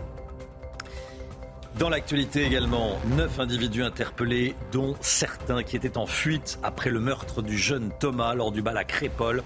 Que sait-on d'eux, de leur profil? On verra ça avec Tanguy Hamon, service police-justice de CNews. Et puis une marche blanche pour rendre hommage à Thomas aura lieu cet après-midi. Elle partira à 13h30 du lycée du jeune homme à Romans-sur-Isère pour se terminer à son club de rugby. Mathieu Devez, envoyé spécial de CNews, a rencontré les personnes qui vont y participer. Un accord de trêve a donc été trouvé entre Israël et le Hamas. Le gouvernement israélien a donné son feu vert cette nuit, allant dans le sens des consignes de Benjamin Netanyahou. 50 otages vont être libérés sur quatre jours. Il s'agit de femmes et d'enfants, Chana. Et selon Washington, en échange, des prisonniers palestiniens seront remis en liberté euh, par euh, Israël. Le début de cette pause humanitaire sera annoncé dans les prochaines 24 heures, selon euh, le Qatar. Alors très concrètement, que contient cet accord? On voit ça avec Augustin Donadieu. C'est un premier accord entre Israël et le Hamas, tant attendu par les proches des otages. 50 personnes, enlevées et retenues par les terroristes depuis le 7 octobre dernier, devraient retrouver la liberté dans les prochains jours. En échange, une trêve humanitaire de 4 jours sera accordée par Tsahal, ainsi que la libération de 150 prisonniers palestiniens. Cet accord a été décidé dans la soirée lors d'une réunion autour du Premier ministre Netanyahou, qui parlait déjà d'une décision délicate. Ce soir, nous sommes confrontés à une décision difficile, mais une décision juste. Tous les acteurs de la sécurité la soutiennent pleinement. Il est très clair que la sécurité de nos forces sera garantie pendant les jours de trêve humanitaire et que l'effort de renseignement sera maintenu. Dans les deux camps, les personnes libérées seront en priorité des femmes et des enfants. Selon le journal israélien Haaretz, il s'agirait de 30 enfants, 8 mères et 12 autres femmes. Mais cet accord ne signifie pas la fin de la guerre, l'organisation terroriste prévient.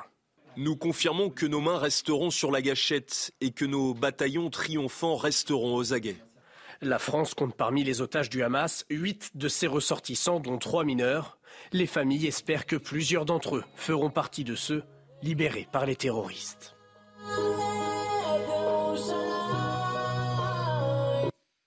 Colonel Olivier Rafovitz, porte-parole de l'armée israélienne, merci d'avoir choisi CNews pour parler euh, ce matin. Beaucoup de questions à vous poser, euh, évidemment. Déjà, euh, que pouvez-vous nous dire sur les termes de cet accord? On est bien sur la libération de 50 otages du Hamas contre des prisonniers palestiniens. Bonjour et merci de m'inviter sur votre plateau ce matin. Parce que pour ce qui est des clauses de l'accord lui-même, je ne peux pas rentrer dans les détails à l'heure où nous parlons. Ce que je peux vous dire par contre, c'est que l'armée israélienne, les forces de Tsahal sur le terrain, qui sont euh, à Gaza en guerre contre le Hamas, euh, vont euh, s'adapter évidemment aux clauses et à la trêve prévue pour l'échange. Mais il faut savoir que durant cette trêve, la guerre ne s'arrête pas. La guerre ne s'arrête pas nous allons également être extrêmement vigilants pour sécuriser nos troupes, nos forces sur le terrain, parce que c'est toujours très sensible ces situations-là. Le Hamas est en face, avec des armes, avec euh, des hommes, avec euh, des volontés de tuer, d'attaquer, de bombarder. Donc, euh, grande prudence du côté des forces de Tzal sur le terrain. Mais évidemment, nous allons nous adapter et respecter les clauses de l'accord qui a été cette nuit d'ailleurs décidé par le gouvernement israélien. Il y a donc une trêve qui est inscrite dans, dans, cet accord, la libération donc de prisonniers palestiniens en échange de la libération euh, d'otages, sur la trêve euh, et sur la libération. Euh, la libération va durer plusieurs jours. va se faire en plusieurs parties. Semble-t-il, semble-t-il. Mais encore une fois, je préfère attendre pour vous donner des détails par rapport à cela. Mais il est clair que du côté israélien de l'armée, évidemment, pour nous, la mission première, la priorité, c'est le retour de tous les otages aux mains du Hamas et d'autres groupes terroristes dans la bande de Gaza euh, qu'ils reviennent en bonne santé, sains et saufs en Israël. Et donc, euh, ça reste une situation euh, sensible, mais nous sommes bien entendu heureux que déjà il puisse y avoir des otages qui soient libérés, qui puissent revenir sains et saufs à la maison. C'est fondamental. Comment seront-ils sélectionnés? On parle de 30 enfants, 20 femmes, dont 8 mères. Je ne vais pas rentrer dans les détails maintenant pour des raisons que vous pouvez bien comprendre. Il y a une sensibilité euh, énorme par rapport à ce dossier-là. Imaginez-vous qu'il y a des centaines de familles qui attendent leurs proches, des femmes, des enfants, des bébés. On l'imagine fort aisément. Quelque chose qui est, quelque chose qui est terrible, terrifiant du côté euh, israélien et, même international. Donc attendons et, soyons euh, aujourd'hui, je dirais, dans la prudence, dans le respect de tout cela et surtout pour du côté de Tzal, je répète, c'est important de le dire, cette guerre ne s'arrête pas parce qu'il y a cet échange et nous continuerons la mission qui est le démantèlement et euh, la destruction du Hamas dans la bande de Gaza. Nos mains resteront sur la gâchette, ont dit les, représentants du Hamas. Euh, vous dites également cela, c'est-à-dire, enfin, euh, vous dites la guerre continue. Vous savez, cette guerre a été imposée à Israël. C'est le Hamas qui a déclaré la guerre. C'est pas Israël qui a déclaré la guerre au Hamas. Donc cette guerre a été déclarée par le Hamas. C'est eux qui attaquent, c'est eux qui ont bombardé, c'est eux qui ont massacré, c'est eux qui ont violé, éventré et kidnappé. Donc nous sommes aujourd'hui dans la réaction, parce que cette guerre est une guerre de réaction et de légitime défense contre mmh. le Hamas. Et ce que vous dites maintenant sur le Hamas, c'est évidemment euh, pas une surprise pour nous, nous sommes confiants de cela. C'est pour cela que nous garderons la plus grande vigilance, en même temps que nous respecterons les clauses de l'accord décidé cette nuit par le gouvernement israélien sur, sur, sur la trêve, euh, vous ne voudrez probablement pas rentrer dans les détails, mais c'est une trêve 24 euh, heures sur 24 ou sur certaines périodes de la, de la journée? Là non plus, je ne veux pas et je ne peux pas actuellement rentrer dans les détails, vous pouvez me comprendre. Merci Olivier Rafovitz, merci d'avoir été en direct avec nous ce matin dans la, dans la matinale de CNews. Merci à vous, porte-parole de l'armée, de l'armée israélienne. Euh, on va rejoindre euh, à présent Antoine Estève sur le terrain en Israël. Oui, notre envoyé spécial en Israël avec euh, Olivier Gangloff. Antoine, vous êtes sur la dune en face de Zikim. Que se passe-t-il autour de vous? Les bombardements se poursuivent.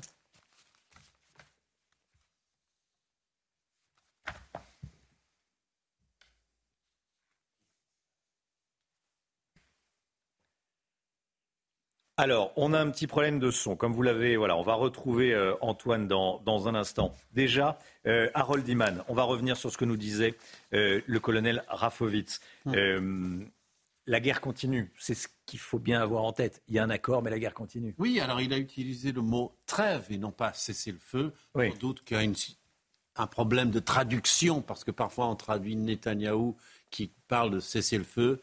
Bon, il parle de trêve en français. Euh, le colonel Rafovitch.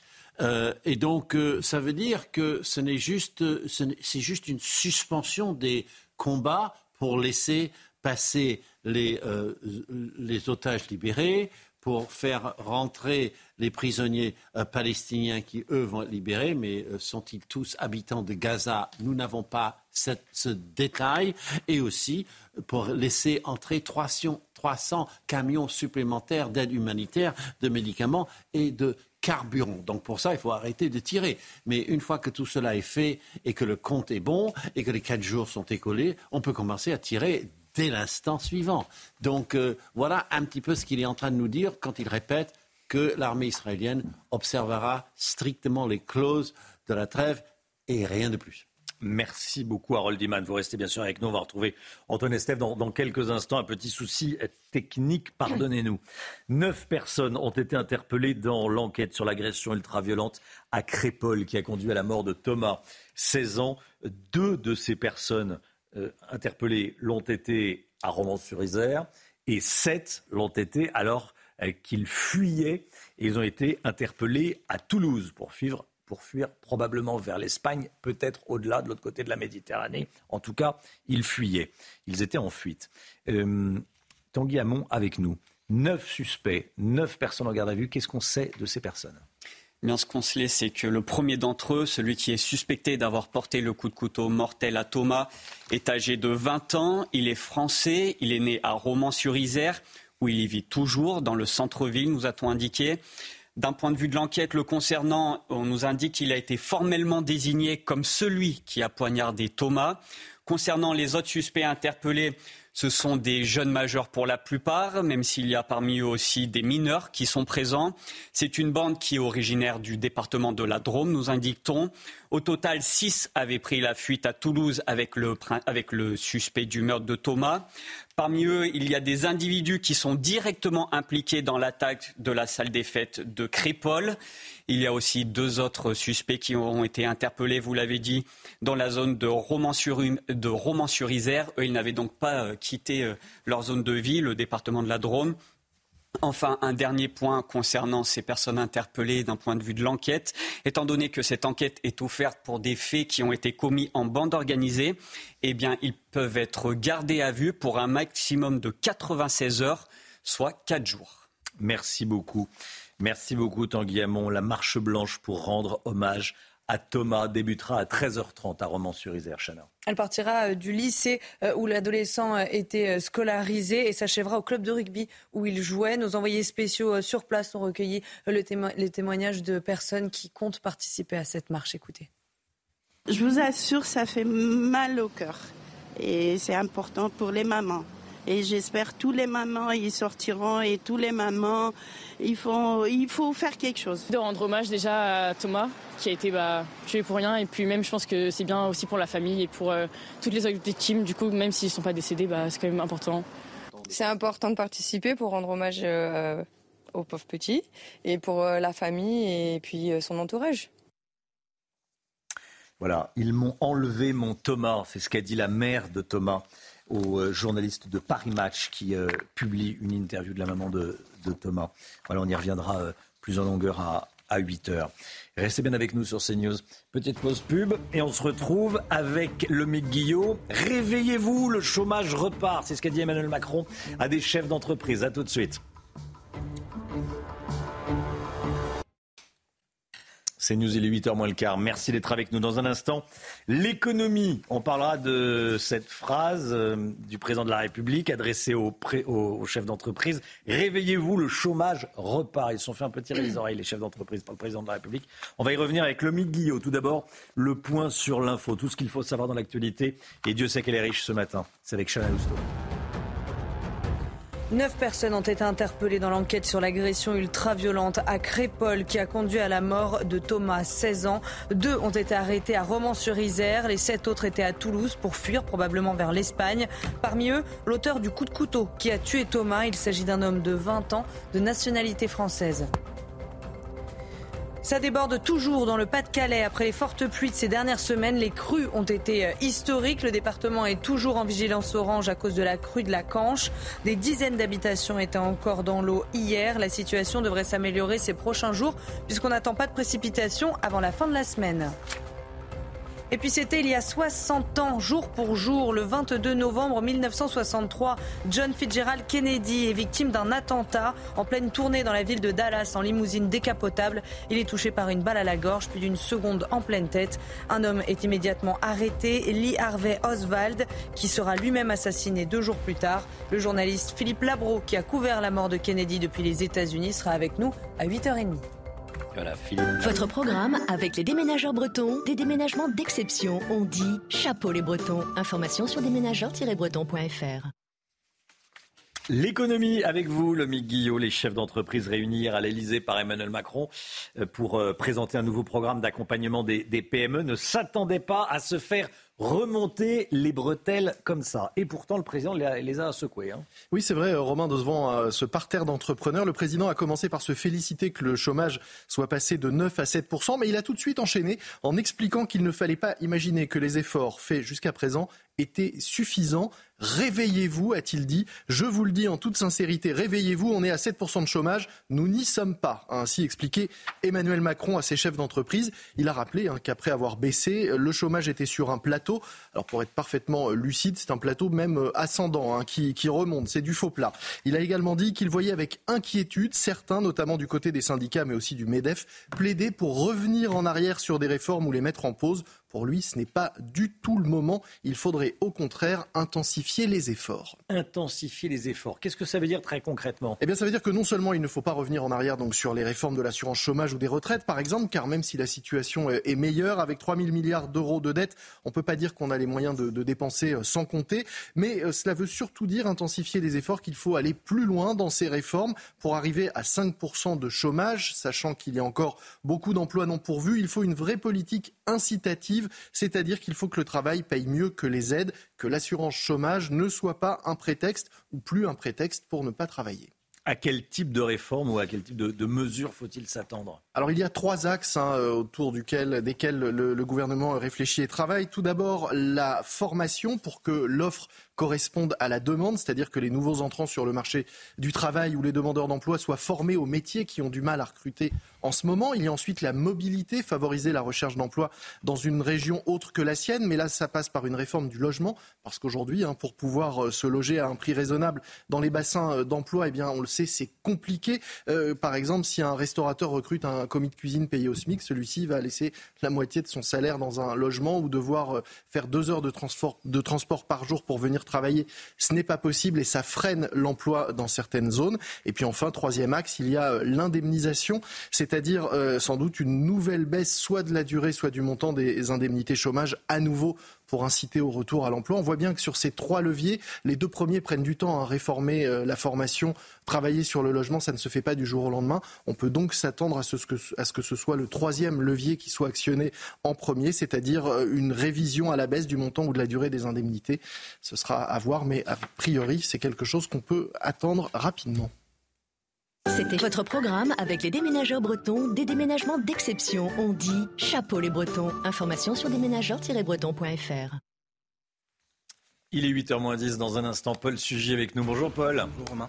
Vous allez nous euh, parler de Crépol, euh, du bal, du bal euh, mortel à Crépol, une sauvagerie ordinaire qui s'immisce partout. C'est le titre de votre chronique politique. Dans un instant, à tout de suite. Cette information qui tombe à l'instant, Paris, le Quai d'Orsay, espère des libérations de Français parmi les, otages. Je vous rappelle la principale information, un accord a été trouvé entre le gouvernement israélien et le Hamas, un accord de libération de 50 otages en échange de libération de prisonniers euh, palestiniens et en échange d'une trêve. On y revient évidemment dès le début du journal de, 8 heures. La politique avec vous, Paul Sugy. Euh, trois jours après l'attaque mortelle de Crépol, dans une fête de village dans la Drôme. L'émotion est toujours très forte. Des meurtres, hélas, il y en a tous les jours. Mais pourquoi celui-ci suscite autant d'émotions, Paul, selon vous? Bah Pour plusieurs raisons qui me paraissent compréhensibles. D'abord, c'est parce que c'est un drame qui est effroyable. Thomas, c'est l'adolescence profanée. Ce garçon avait 16 ans, il jouait au rugby. On apprend dans ce que racontent les témoins aux, journalistes sur place qu'il fumait même pas de cigarette. Vous savez, il y a cette expression journalistique consacrée, c'est un jeune sans histoire. D'ordinaire, on la réserve plutôt aux coupables, aux coupables présumés. Là, c'est évidemment la, la, victime, Thomas, qui euh, rentre dans cette euh, catégorie et on s'identifie très facilement à lui. Et au-delà de l'émotion, je crois que ce drame rencontre ensuite très précisément des inquiétudes profondes euh, chez beaucoup de nos compatriotes. C'est une fête de village dans la Drôme des Collines. Euh, je connais un peu, j'ai de la famille là-bas. C'est des lieux euh, sans histoire, mais avec un charme fou, où il ne se passe pas grand-chose, ou en tout cas jamais ce genre de drame. Et là, c'est une sauvagerie qui s'exporte en dehors des cités chaudes de Romans ou des quelques endroits où il y a des banlieues qui sont un peu plus dangereuses. Et là, qui vient s'immiscer partout, à un endroit où on n'attend pas. Ce drame vient finalement réveiller chez beaucoup d'entre nous cette espèce de voix timide que l'on cherche à faire taire et qui nous dit que nul n'est à l'abri nulle part, euh, que la sauvagerie peut s'immiscer partout, à l'abri des verrous de nos maisons, dans nos fêtes de village, et qu'on peut se faire planter euh, au couteau pour rien partout. Voilà, quand on dit sans histoire pour euh, quelqu'un comme le jeune Thomas, c'était qu'il créait pas de problème, lui. Il créait pas de problème, c'était un gars bien. Euh, ce drame est devenu très vite un sujet politique et on le comprend. Il y a de nombreuses réactions, Paul. Oui, alors les responsables de droite ont très fermement condamné euh, effectivement ce drame. Éric Zemmour a évoqué un francocide mené par des racailles. Jordan Bardella une sauvagerie. Éric Ciotti a appelé la justice à passer de façon très rapide. Et dans Vers Actuelles, Marine Le Pen est probablement celle qui allait le plus loin. elle évoque, je le cite, je la cite, une attaque organisée qui émane de banlieues criminogènes dans lesquelles se trouvent des milices armées qui opèrent des razzias. Et Gérald Darmanin, lui, dès lundi soir, a aussi réagi en évoquant un tournant dans l'ensauvagement.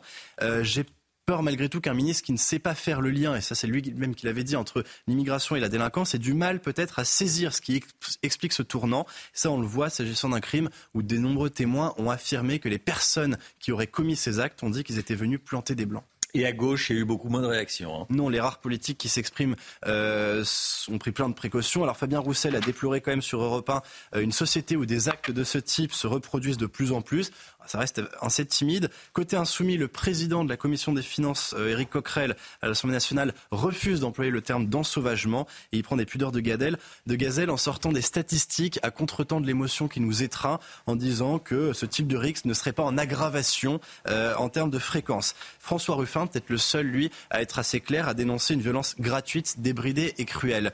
Au fond, c'est un peu la double peine. On voit aussi dans la presse de gauche, dans les médias euh, du service public, un certain nombre d'éditos qui maintenant dénoncent la récupération récupération de la droite ou de l'extrême droite.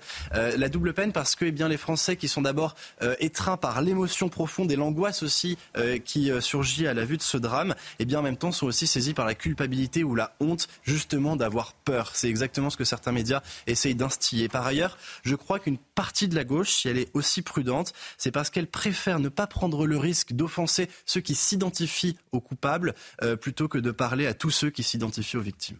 Paul Sugy. Merci beaucoup, Paul. Voilà le point de vue de Paul Sugy sur ce, drame absolu, la mort d'un gamin, d'un jeune garçon, d'un adolescent de, 16 ans à, Crépol, euh, tué par des individus. Neuf arrestations hein, qui sont actuellement en garde à vue. Les informations dans le journal de, 8 h 8h10, soyez là. La grande interview de Sonia Mabrouk qui reçoit ce matin sur CNews et Europe 1 Bruno Retailleau, le sénateur Bruno Retailleau, président du groupe Les Républicains au Sénat. 8h10, le temps, Alexandra Blanc. La météo avec Mystérieux Repulpant, le sérum anti-âge global au venin de serpent par Garantia. Retrouvez la météo avec Cybelle Énergie pour réaliser vos travaux de rénovation énergétique en toute confiance. Cybelle Énergie, s'engager pour votre avenir. De la neige en montagne, Alexandra. Hein. Oui, notamment euh, sur les Hautes-Pyrénées, au-delà de 1500 mètres d'altitude. Beaucoup de neige hier en direction des Pyrénées, mais également de la neige attendue aujourd'hui sur les Pyrénées, le Massif central ou encore les Alpes. Ça tombe bien puisque nous sommes maintenant à quelques semaines, voire même quelques jours de l'ouverture des stations de ski. Alors au programme de la neige en montagne, par tout ailleurs un temps relativement calme grâce au retour de l'anticyclone. Alors le temps reste très nuageux hein, ce matin entre le centre et le centre-est. On retrouve également du grand beau temps dans le sud, mais au prix d'un vent très fort, beaucoup de Mistral en basse vallée du Rhône avec des rafales de l'ordre de 80 à 90 km par heure. Et puis dans l'après-midi, toujours un temps assez variable au pied des Pyrénées, toujours des vents forts sur les cimes pyrénéennes. On retrouve également du mauvais temps euh, sur l'île de Beauté avec de la pluie, mais aussi de la neige. Et puis partout ailleurs, alternance de nuages et d'éclaircies avec un temps relativement lumineux sur les régions du nord ou encore en allant vers les Ardennes. Côté température, c'est un petit peu plus frais ce matin. Retour de quelques gelées, un petit degré à Nancy ou encore 3 degrés à Lille. Et dans l'après-midi, les températures continuent leur baisse avec des températures qui retrouvent des niveaux conformes au normal de saison. 5 degrés à Nancy, 7 degrés à Besançon ce matin, seulement 8 degrés du côté de Clermont-Ferrand, tandis que vous aurez localement jusqu'à 19 degrés sous le soleil niçois. C'était la météo avec Cybelle Énergie pour réaliser vos travaux de rénovation énergétique en toute confiance. Cybelle Énergie, s'engager pour votre avenir. C'était la météo avec Mystérieux Repulpant le sérum anti-âge global au venin de serpent par Garantia. C'est News, il est 8h. Merci d'être avec nous. L'information à la une, c'est évidemment cet euh, accord trouvé cette nuit entre le gouvernement israélien et le Hamas. On va y revenir dans ce, dans ce journal, évidemment avec euh, notamment Harold Iman et les toutes dernières informations. Cet accord a été trouvé donc ces dernières heures entre le gouvernement israélien et le Hamas. Il porte sur la libération de 50 otages. En échange, Israël accepterait une trêve et la libération de prisonniers palestiniens. On va tout vous dire. Le Quai d'Orsay espère des libérations de Français parmi les otages. C'est une information que l'on vient d'apprendre. Harold Iman avec nous. Et puis, neuf individus interpellés, dont certains étaient en fuite après le meurtre du jeune Thomas lors d'un bal à Crépole samedi dernier. Que sait-on de ces individus? Quel est leur profil? Tanguy Hamon, service police-justice de CNews, avec nous. Une marche blanche pour rendre hommage à Thomas aura lieu cet après-midi à 13h30. Nous y serons évidemment. Elle partira du lycée du jeune homme à Romans-sur-Isère et se terminera à son club de rugby. On sera en direct avec notre envoyé spécial Michael Dos Santos. Un accord de trêve a été trouvé entre Israël et le Hamas. Le gouvernement israélien a donné son feu vert cette nuit. 50 otages libérés sur quatre jours. Il s'agit de femmes et d'enfants. Selon Washington, en échange, des prisonniers palestiniens seront remis en liberté par euh, Israël. Il y a euh, cette réaction du Quai d'Orsay. Il y a quelques instants, à Roldiman, Paris espère des libérations de Français parmi les otages. Oui, tout à fait. C'est euh, Catherine Colonna qui vient de le dire, mais elle dit ça depuis Paris, donc on, devra voir la, teneur de, cette déclaration, parce qu'on n'avait pas, le détail des étrangers qui pouvaient être libérés, la plupart des binationaux. Hein, pour l'instant, on n'est pas allé par exemple, relâcher les Thaïlandais ou les Népalais qui n'avaient absolument rien à voir avec cette guerre. Selon nos confrères d'Europe 1, trois otages français euh, devraient être euh, libérés. Que sait-on de cet accord, Harold? Qu'est-ce qu'il y a dans cet accord? Alors, euh, dans l'accord, vous avez bien sûr les 50 otages qui vont être donc livrés à la Croix-Rouge dans un premier temps avant de traverser la frontière égyptienne. Et en échange, il y aura 150 Palestiniens euh, dans des prisons israéliennes qui seront relâchés, des Palestiniens qui ne sont pas des prisonniers de droit commun. Euh, ils seront choisis sur une liste de 300 personnes et le gouvernement israélien a rendu public ou va rendre public cette liste de 300 personnes. Comme ça, si des des citoyens israéliens euh, désapprouvent de, quelqu'un sur la liste, ils peuvent aller pétitionner la Cour suprême et dire non, cette, cette personne-là ne doit pas être relâchée, parce que la plupart sont des détenus administratifs, ne sont jamais passés devant une Cour de justice. Sinon, 300 camions humanitaires et de médicaments et de carburants par jour euh, seront livrés à Gaza et les uns les autres cesseront de tirer, mais les Israéliens continueront de surveiller depuis le ciel ce qui se passe à Gaza. Harold Iman, merci beaucoup Harold. 8h03, 9 personnes ont été interpellées ces dernières heures dans l'enquête sur l'agression lors du bal à Crépole qui a conduit à la mort de Thomas, 16 ans. Tanguy Hamon avec nous. Que sait-on de ces individus qui ont été interpellés? Ce qu'on sait, c'est que le principal suspect, euh, celui qui est suspecté d'avoir mis le coup de couteau mortel à Thomas, est âgé de 20 ans. Il est de nationalité française. Il est né à Romans-sur-Isère où il vit toujours dans, le centre de la ville. Euh, du point de vue de l'enquête, on sait qu'il a été formellement désigné par des témoins comme celui qui a donc poignardé Thomas.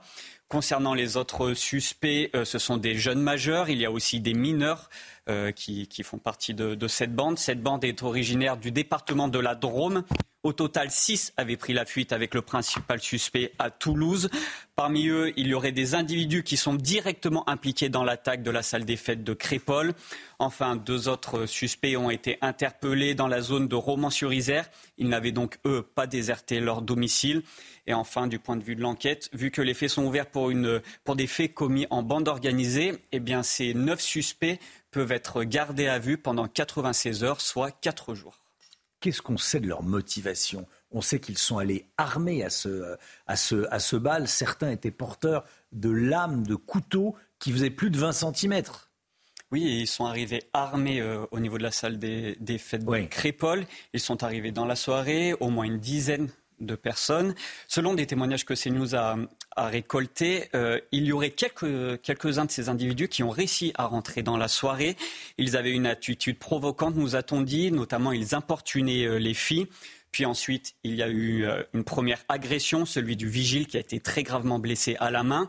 Ensuite, il y a eu une deuxième attaque. Les agresseurs se sont formés, nous dit le procureur, en groupe hostile. Et cette bande s'est mise à attaquer les personnes qui faisaient partie de la soirée et qui sont sorties aider le vigile. C'est là que Thomas a reçu son coup de couteau.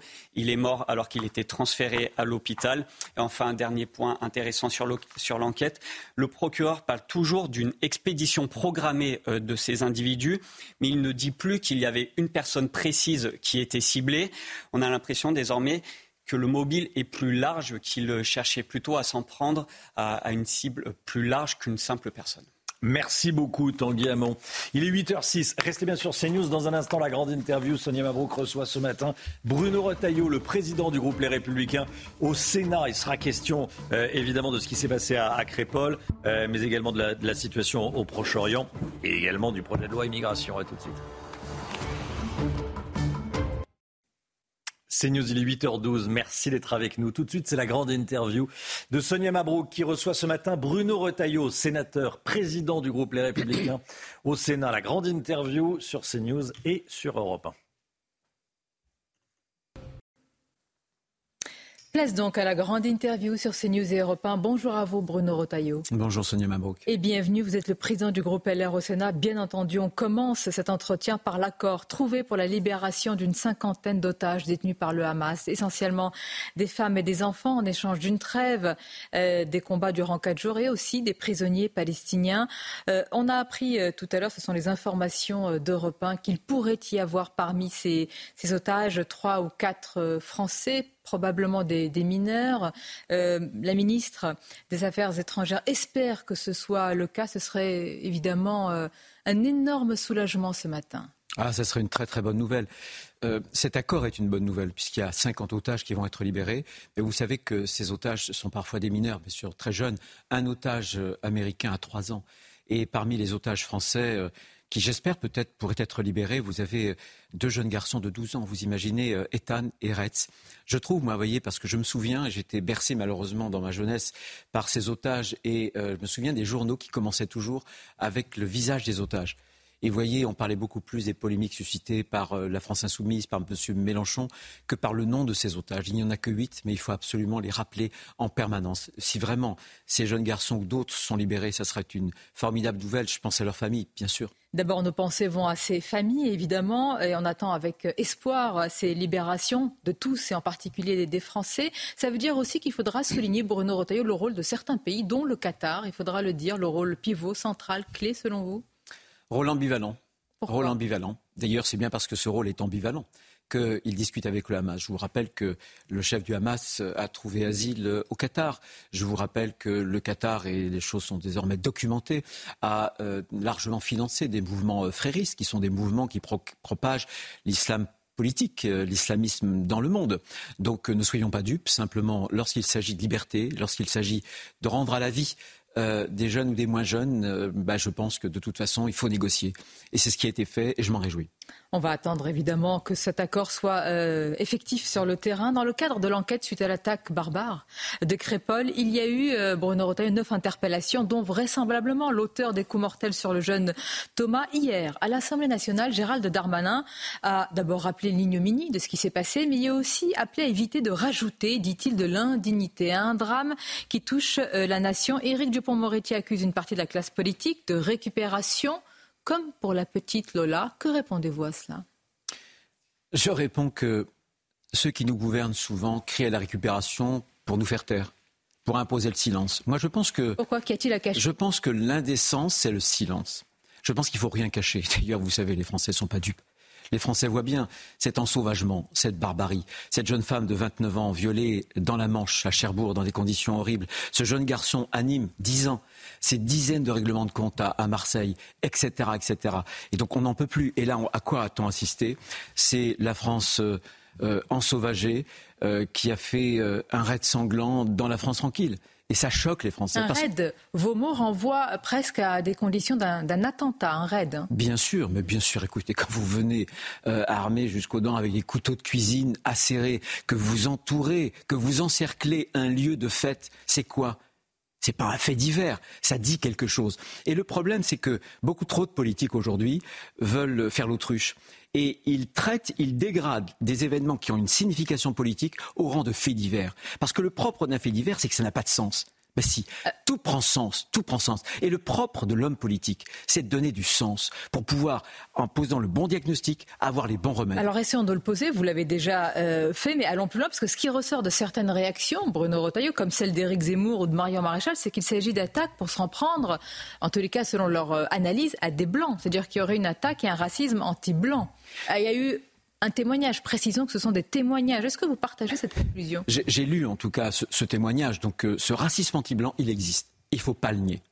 Maintenant, euh, ce que je veux dire comme responsable public, c'est que euh, il faut arrêter avec le laxisme judiciaire. Moi, j'appelle depuis longtemps à une révolution judiciaire. Pourquoi? Parce que, bien sûr, parce que une refonte totale. Pourquoi? Tout simplement parce qu'on a une justice des mineurs qui n'est plus du tout adapté à la violence des mineurs. Ce que je voudrais, moi, par exemple, c'est euh, des courtes peines. Ce que je voudrais, c'est des peines minimales. Ce que je voudrais, c'est qu'on abaisse la majorité pénale à 16 ans, l'excuse de minorité à 14 ans. Si on ne se dote pas de ces armes-là, mais on est fichu. Mais Bruno, je vous pose une question. Est-ce que vous êtes convaincu que les magistrats suivraient tout cela? Non, non. D'ailleurs, j'ai été un des premiers à critiquer le syndicat de la magistrature, qui désormais s'est politisé, contrairement au statut du magistrat l'ordonnance de 59, l'article 10. Vous vous rendez compte que au moment où le garde des Sceaux envoyait aux magistrats euh, une circulaire, notamment pour punir ceux qui étaient fauteurs de troubles dans les manifestations, eux envoyaient une contre-circulaire qui était une sorte de guide pratique de l'impunité. Et ils ont manifesté le 23 septembre avec la France insoumise. Mais ce que je veux dire, c'est que sans doute qu'il y a une partie des magistrats qui sont politisés. C'est terrible. Mais les hommes politiques en France, et notamment ce gouvernement, euh, se laissent aller au laxisme judiciaire. Euh, je vais vous donner un ou deux exemples. À Nantes, euh, il y a quelques mois, un policier est traîné par une voiture avec un refus d'obtempérer. C'était un mineur.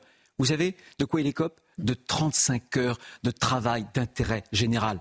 Donc on laisse les mineurs monter, si j'ose dire, dans l'échelle des délits jusque parfois des crimes. Eh bien, moi, je pense qu'au contraire, dès le premier délit, il faut la punition, une punition certaine, immédiate. Il y a une vidéo, et je prends beaucoup de précautions en en parlant, qui circule sur les réseaux sociaux d'un jeune homme qui, semble-t-il, est proche des personnes interpellées et qui euh, vomit, il n'y a pas d'autre mot, sa haine euh, par rapport euh, à ceux qui étaient présents à cette fête. Finalement, par rapport aussi à une certaine France. Est-ce qu'une justice, même, j'allais dire, ferme, peut quelque chose contre ce poison? Non, mais il y a une approche globale. Mais si on veut, puisqu'on est sur des faits délictueux, des crimes, il faut une fermeté et il faut une révolution judiciaire. Mais il faut aussi aller euh, à la racine du mal, euh, c'est-à-dire à une immigration. On avait un texte euh, où on a considérablement durci. Pourquoi, pourquoi vous en parlez au passé? Au Sénat. Déjà, vous savez qu'il va non, être parce que, côté à l'Assemblée. Non, parce qu'on l'a examiné il y a 15 jours. Maintenant, il est à l'Assemblée. Il nous reviendra. J'en parle au passé parce qu'il nous a quittés. C'est normal pour faire la navette à l'Assemblée nationale. Mais on voit bien qu'on a euh, aujourd'hui un demi-million d'immigrés. Et en plus des immigrés qui ne veulent plus s'intégrer. Et aussi, je dois dire, une France qui doute d'elle-même.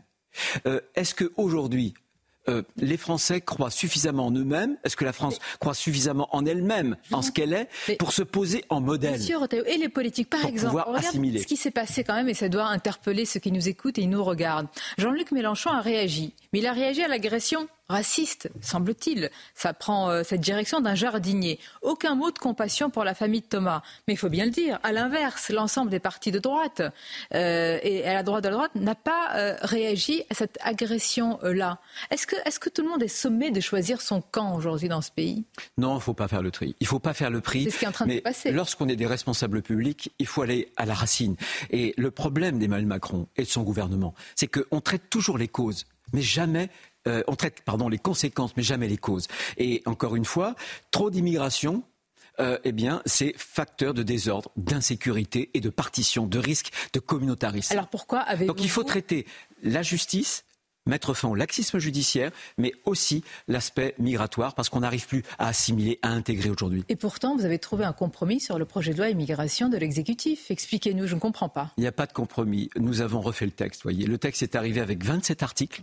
Dans ces 27 articles, on les a pour beaucoup modifiés et en plus euh, on en a ajouté beaucoup plus puisqu'il va ressortir avec 96 articles. Ça veut dire plus de régularisation automatique. Ça veut dire qu'on revient au dispositif Pasqua sur le droit du sol. Ça veut dire la fin de l'AME. Ça veut dire la fin des exceptions où, vous savez, on ne pouvait même plus expulser des gens dangereux qui avaient crime- commis des crimes de sang, comme le, le type qui avait assassiné Dominique Bernard, le professeur de français. Il était inexpulsable parce qu'il était arrivé en France avant 13 ans. On a supprimé tout ça et On bien d'autres choses. Mais Bruno Retailleau, ici même, vous l'avez sans doute entendu si vous avez suivi la grande interview sur CNews Europe 1 avec Gérald Darmanin. Il me dit mais non, pas du tout. C'est pas le texte du Sénat et c'est encore moins le texte de Bruno Retailleau. C'est pas mais du tout mais le c'est texte. Normal, ce qui est normal. Écoutez, on l'a battu. Donc euh, la réaction d'un homme politique qui a un peu de culot, c'est de dire, euh, puisque euh, il faut feindre d'organiser les événements lorsqu'on les subit, c'est tout. Donc il a sauvé la face en disant, mais je suis très content, je suis très content. Sauf que c'est notre texte, voilà. Et la preuve. La meilleure preuve, c'est que M. Sacha Houlier va le détricoter en commission des lois et ensuite dans l'hémicycle dans quelques jours. Alors preuve contre preuve, parce que dans votre même euh, parti, si je puis dire, Olivier Marlex n'est pas du tout sur la même ligne. Lui, il est opposé à toute forme même de, de discussion, euh, d'aboutissement à un texte, parce que il, euh, j'allais dire, il est sur une ligne totalement euh, opposée à l'exécutif. Il ne veut pas de compromis. Vous non, le mais comprenez? c'est, je, je comprends très bien pourquoi. Parce que Olivier est à la tête d'un groupe qui est dans l'opposition. Donc, avec ses seules troupes, il ne peut pas imprimer la marque. Ce qui est normal, mais François Mitterrand disait quand on est dans l'opposition, on s'oppose. Moi, je suis à la tête d'un groupe qui est majoritaire. Et moi, j'ai une responsabilité auprès des Français. Quand on a la majorité, quand on peut faire passer des convictions, quand on peut être utile à son pays, on doit l'être. On ne doit pas se réfugier dans des postures politiciennes. Moi, ce que je veux, ce que je veux d'abord, Ah. c'est mettre fin Posture politicienne. Bien, mais pas, pas pour ce qui Je concerne. Ce serait une posture politicienne pour moi, euh, qui suis patron d'une majorité, de ne pas utiliser ce pouvoir, ce levier pour faire passer mes convictions, pour que la France demain aille mieux. Ça sert à quoi de crier contre le désordre migratoire, le chaos migratoire, quand on a les moyens, les leviers pour régler les choses et de ne pas le faire Mais qui décide? Quelle est la ligne chez les LR Est-ce qu'il y en a autant que de personnalités? Mais notre ligne, elle est- a été très clairement exprimée. Nous avons déposé il y a six mois avec Éric Ciotti, Olivier Marlex, deux textes, une loi ordinaire et une loi constitutionnelle qui va être discutée. La loi ordinaire, 95% de ce qu'on a mis dans cette loi ordinaire, on l'a retenu, on l'a voté au Sénat. Voilà, c'est ça la réalité. C'est une ligne et nous l'avons appliquée parce que nous pensons que c'est bon pour la France. Alors éclairez-nous sur certains points, parce qu'ici même, à cette place, hier, le député communiste Fabien Roussel a parlé d'un texte inhumain avec la suppression de l'AME. Ou plutôt a-t-il fini par préciser, Bruno Rotaillot, que c'est un panier de soins très réduit pour les, euh, les, les personnes immigrées?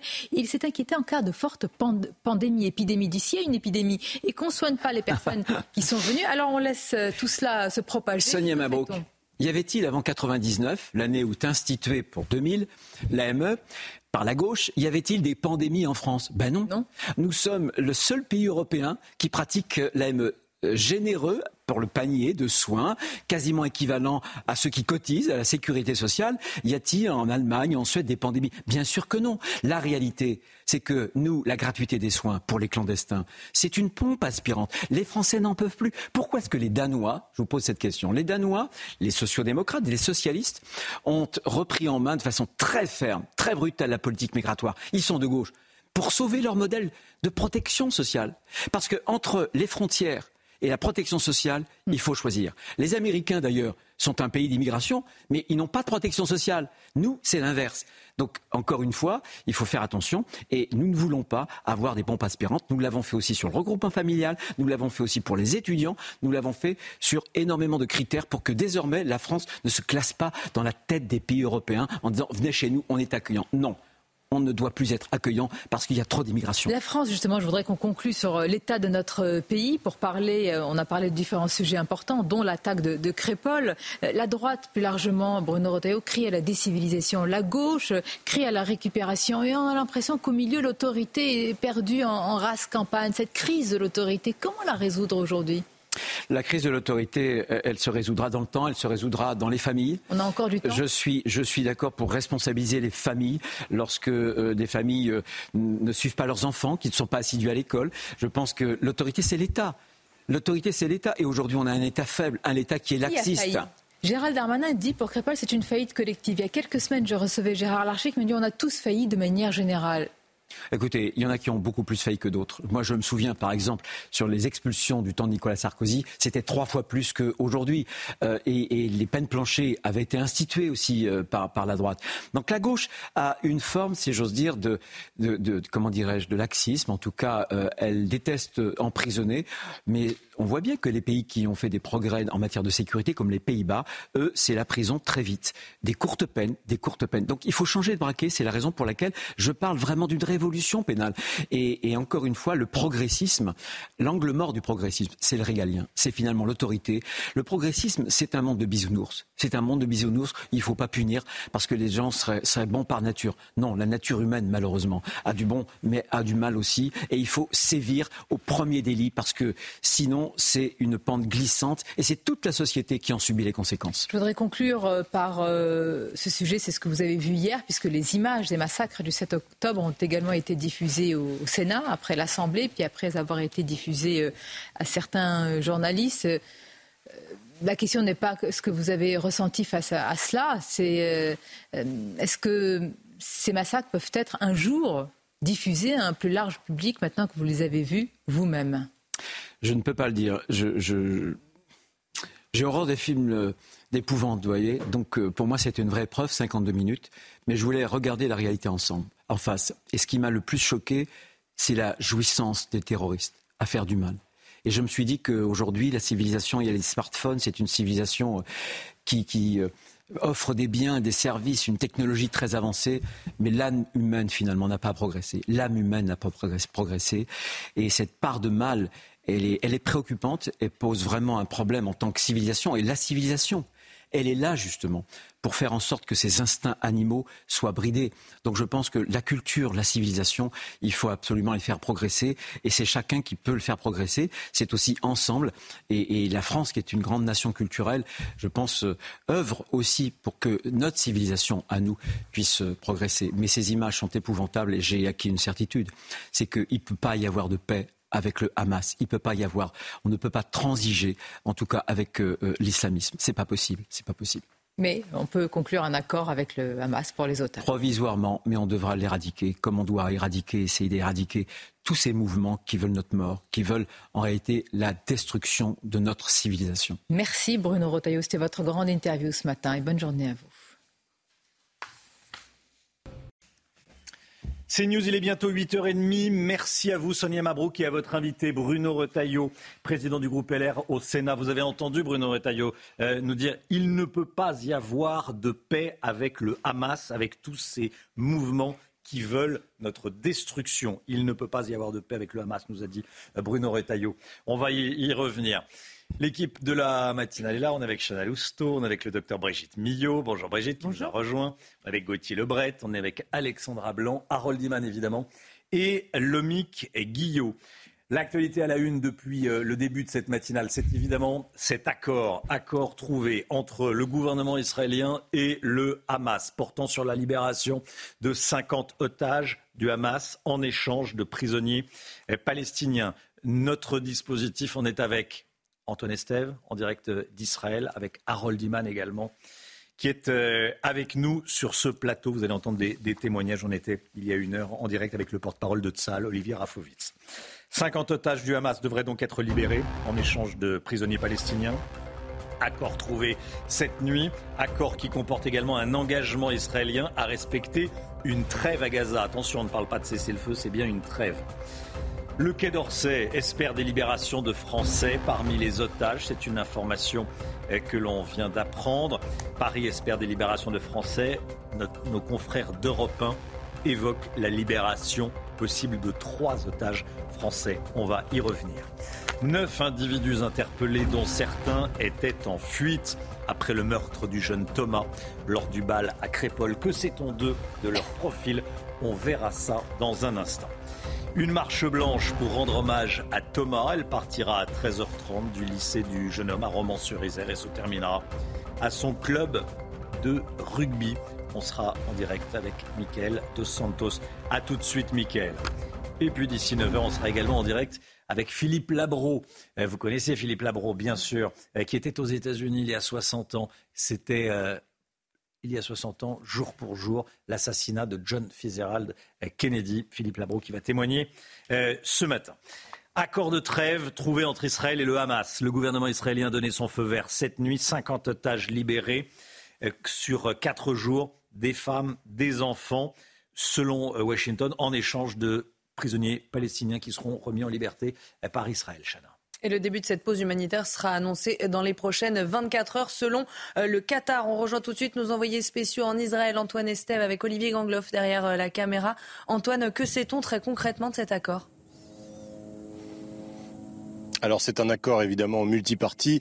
Euh, vous avez bien 20 femmes et 30 enfants dans la liste qui a été publiée par le gouvernement israélien. De son côté, le Hamas a confirmé ces informations pendant la nuit. Il parle lui de 150 prisonniers, donc de guerre principalement, qui sont détenus dans des prisons en Israël, qui seront échangés avec euh, ces otages euh, du 7 octobre dernier. Sur le, évidemment, sur les conditions même du cessez-le-feu, vous le disiez, pour l'instant, évidemment, il n'y a pas de cessez-le-feu, mais sur les conditions de cette trêve, on sait maintenant qu'il y aura plusieurs conditions conditions comme par exemple le survol euh, des drones au-dessus de la bande de Gaza qui ne seront interdits euh, de 10h à 16h pour faire toujours ce couloir humanitaire entre le nord et le sud. Et puis il y aura aussi des conditions concernant évidemment les soldats sur place. Mais euh, tout cela évidemment ça va être précisé dans le, dans le courant de la journée.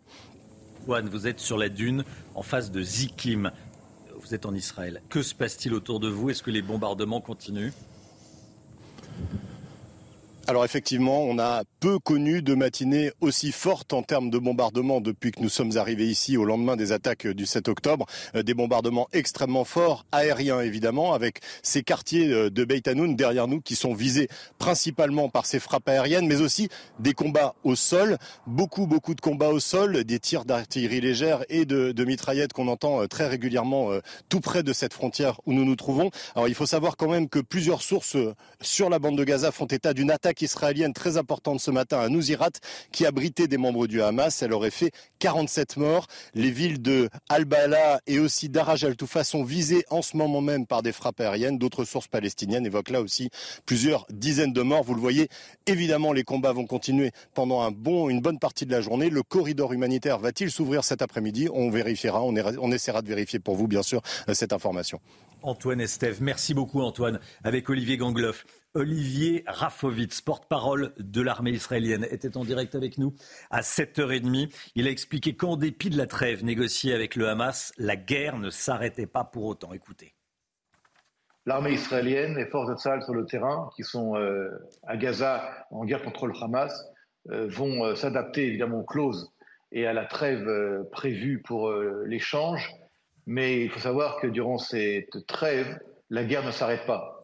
Euh, la guerre ne s'arrête pas. Nous allons euh, également être extrêmement vigilants pour sécuriser nos troupes, nos forces sur le terrain, parce que c'est toujours très sensible ces situations-là. Le Hamas est en face avec des armes, avec euh, des hommes, avec des volontés de tuer, d'attaquer, de bombarder. Donc grande prudence du côté des forces de Tsahal sur le terrain, mais évidemment, nous allons euh, nous adapter et respecter euh, les clauses de l'accord qui a été cette nuit d'ailleurs décidé par le gouvernement israélien. De nombreuses réactions, évidemment. Berlin salue à l'instant une avancée qu'il faut mettre à profit pour apporter de l'aide, dit, euh, dit la, diplomatie allemande. Et puis il y a eu cette réaction française. Paris salue également cet accord. Paris qui espère la libération d'otages français. Euh, Harold Iman. Hein. Oui, ben c'est la ministre Catherine Colonna qui s'est exprimée euh, euh, sur une radio publique ce matin pour expliquer que la France saluait l'accord et nos confrères d'Europe ont appris que trois Français, seraient parmi les 50 otages qui seront libérés. Donc euh, on en reste là pour l'instant. Euh, les Israéliens n'ont pas libéré, enfin n'ont pas obtenu la libération d'uniquement des binationaux. Il y a aussi des Israéliens 100% euh, qui vont être libérés. L'espoir des familles des otages après l'annonce de, cet accord, Olivier a trois proches détenus par l'organisation terroriste. Il était en direct avec nous à 6h30. Il a exprimé son inquiétude concernant l'état physique et psychique dans lequel il pourrait retrouver ses proches. Écoutez. On se pose la question aussi, évidemment, de savoir dans quel état euh, ils vont être, physique d'abord, hein, euh, euh, vu ce qui s'est passé le, jour du, 7 octobre, et après peut-être, et puis psychique, est-ce qu'ils ont vu vraisemblablement leur kibbutz brûlé, détruit Est-ce qu'ils ont vu leur grand-mère, leur cousine assassinée? Ils ont dû voir les survivants qui ont réussi à se cacher, à quitter le kibbutz de Nirose, ont vu des choses épouvantables. Neuf personnes ont été interpellées dans l'enquête sur l'agression ultra-violente à Crépol qui a conduit à la mort de Thomas, 16 ans. Deux ont été arrêtés à Romans-sur-Isère. Les sept autres étaient à Toulouse pour fuir, probablement vers l'Espagne, peut-être au-delà. Pour eux, l'auteur du coup de couteau, euh, parmi eux, pardon, l'auteur du coup de couteau qui a tué euh, Thomas. Ils m'ont enlevé mon Thomas. C'est ce que dit la mère de l'adolescent à nos confrères de Paris Match. Oui, dans cet entretien, Isabelle, c'est son nom, parle de son fils. C'était un jeune homme plein de vie, très aimé de ses amis, quelqu'un sans problème, très sage. Il va y avoir une marche blanche cet après-midi pour rendre hommage à Thomas. Marche blanche qui va partir à 13h30 du lycée où l'adolescent était scolarisé. Une marche blanche qui va euh, se terminer au club de rugby où, il jouait. Michael Dos Santos, vous êtes en direct de ce, lycée. Euh, c'est de là hein, que va s'élancer la, marche à 13h30 en, en tout début d'après-midi. Oui, une marche d'un peu plus euh, d'un kilomètre hein, qui devrait se conclure au stade du euh, rugby euh, club romanais péageois, là où l'adolescent de 16 ans évoluait. D'ailleurs, dans le cortège, on devrait retrouver le président du club que l'on a pu croiser hier, ému aux larmes, ainsi que des joueurs et des amis de Thomas. On attend également des lycéens scolarisés ici, dont certains étaient présents à ce bal, des vigiles qui protégeaient la salle, mais surtout de nombreux, très nombreux habitants de Crépole et euh, des villages euh, voisins hein, qui appréciaient énormément euh, la famille de, Thomas, des parents, un frère qui devrait a priori figurer en tête de cortège et qui ont demandé à ce que cette marche ne soit pas politisée, qu'elle soit apolitique. Reste en tout cas à savoir si les élus, les militants vont respecter cette consigne. À noter et pour terminer que certains, une minorité, ne souhaitent pas participer à cette marche. Ils craignent d'éventuels débordements et la présence d'amis euh, de certains des agresseurs présumés euh, ou encore tout simplement des perturbateurs. Merci beaucoup, Michael Dos Santos. Merci. En direct euh, de Romans-sur-Isère. On va la suivre évidemment, hein, cette marche blanche sur, sur CNews. Vous ne, vous ne manquerez rien. 13h30. On accueille à présent Philippe Labro, je vous le disais dans les, dans les titres. C'est aujourd'hui le 60e anniversaire de l'assassinat de John Fitzgerald Kennedy. C'était le 22 novembre 1963. Le monde entier euh, était sous le choc. Les États-Unis étaient sous le choc. Le monde entier était sous le choc. Philippe Labro, bonjour Philippe. Bonjour. Journaliste écrivain, évidemment, patron de, de médias. Euh, vous étiez en reportage aux États-Unis il y a 60 ans euh, pour la grande émission de télévision 5 euh, colonnes à la une sur le campus de Yale dans le Connecticut. Euh, merci beaucoup hein, d'être avec nous ce matin. Je voulais que vous nous racontiez, qu'on revive avec vous ce qui s'est passé ce 22 novembre 1963. Déjà, comment vous l'avez appris l'assassinat de Kennedy? Je l'apprends sur le campus de Yale, effectivement, où je suis en train de travailler pour cinq colonnes, et je vois arriver un garçon qui court, qui traverse le campus en hurlant quelque chose que je ne comprends pas. Et petit à petit, on comprend ce qu'il dit. Il dit The president has been shot. Il répète ça comme une mantra The president has been shot. On a tiré sur le président. C'est d'ailleurs le titre euh, d'un de mes livres. Et donc, moi, je laisse tout tomber. Euh, j'appelle François, dont j'étais évidemment le, reporter. Ils me disent Tu laisses tomber la télé, cinq colonnes, tu fonces. Je prends la voiture, j'arrive à New York et je prends l'avion le lendemain matin. J'arrive à Dallas samedi matin. Je monte dans un taxi pour m'emmener immédiatement au commissariat de police et je dis au driver, au conducteur, dites donc quand même quelle tragédie. Et il me répond avec son accent texan, It was about time. Ce qui veut dire, il était grand temps. Vous voyez l'atmosphère. Donc j'arrive là-bas, commissariat de police, il y a 300 journalistes, toutes les télés qui sont là. Il n'y a que deux Français d'ailleurs, que journalistes. Euh, ma chance, c'est que je suis sur le territoire. Et il y a François Pelou, un, un membre de l'AFP. Et là, euh, ben, j'assiste à une sorte de confusion totale et en même temps d'amateurisme. Parce que, par exemple, Oswald, que je vois passer devant moi, puisqu'on est tous là au rez-de-chaussée à regarder Oswald qui descend de la cellule du premier étage, accompagné du capitaine Wilfrid, avec son nez tout rouge parce qu'il euh, aimait beaucoup le Bourbon. et je vois et on voit à travers les vitres que quand il interroge Oswald, il n'y a pas de magnétophone, il n'y a pas de secrétaire, il n'y a pas de prise de notes, il est là, il parle comme ça, ils sont avec l'assassin présumé du président des États-Unis, l'homme le plus important du monde en ce moment, hein, ce jeune homme de 24 ans, qui d'ailleurs voulait être le plus célèbre au monde, et j'assiste et j'observe à un certain amateurisme et bien entendu de la confusion, ce qui est normal. C'était un événement considérable et vous pensez bien que la police de Dallas n'était pas tout à fait à la hauteur du problème.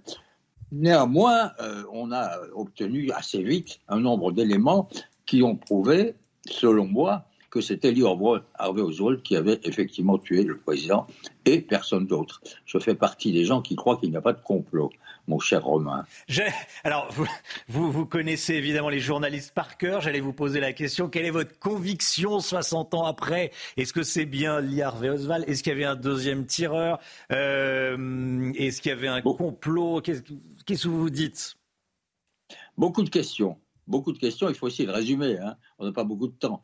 Malheureusement. Il y, a un nombre précis d'éléments qui, évidemment, accablent Oswald. C'est lui qui achète l'arme du crime. Il nettoie le fusil, mais il laisse une empreinte de sa peau de main sur l'arme.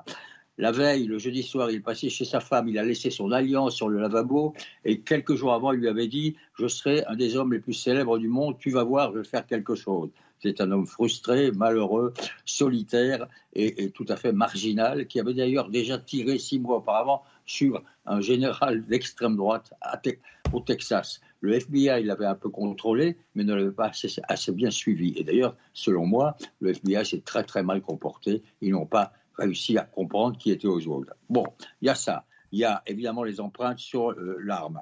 Il y a le fait qu'il est positif au test de la paraffine. Le fait que quand il descend de l'immeuble et qu'il s'en va en courant chez lui, qu'est-ce qu'il fait quand il arrive chez lui? Il prend un pistolet, il le met dans sa poche et il repart en courant. Vers où? Vers la station d'autobus qui mène au Mexique, parce qu'il veut s'évader. Pourquoi veut-il s'évader? Expliquez-moi, hein, s'il y a un complot. Et là, il est, il est, croisé par un policier qui a eu évidemment le signalement du suspect, parce que déjà le signalement est donné.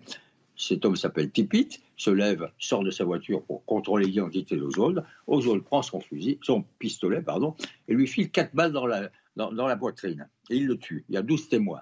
Donc, pourquoi Oswald tue Tipit Sinon parce qu'il est coupable et qu'il ne veut pas être arrêté.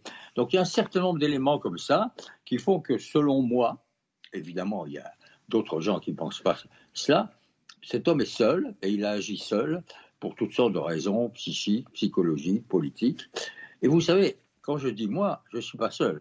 Il y a un grand journaliste, François Dufour, je ne sais pas si vous le savez, c'est le garçon qui publie Mon quotidien sur le journal pour les enfants, mmh. qui a d'ailleurs sorti une, formidable publication que je recommande à tout le monde, parce qu'il y a vraiment tout là, tout.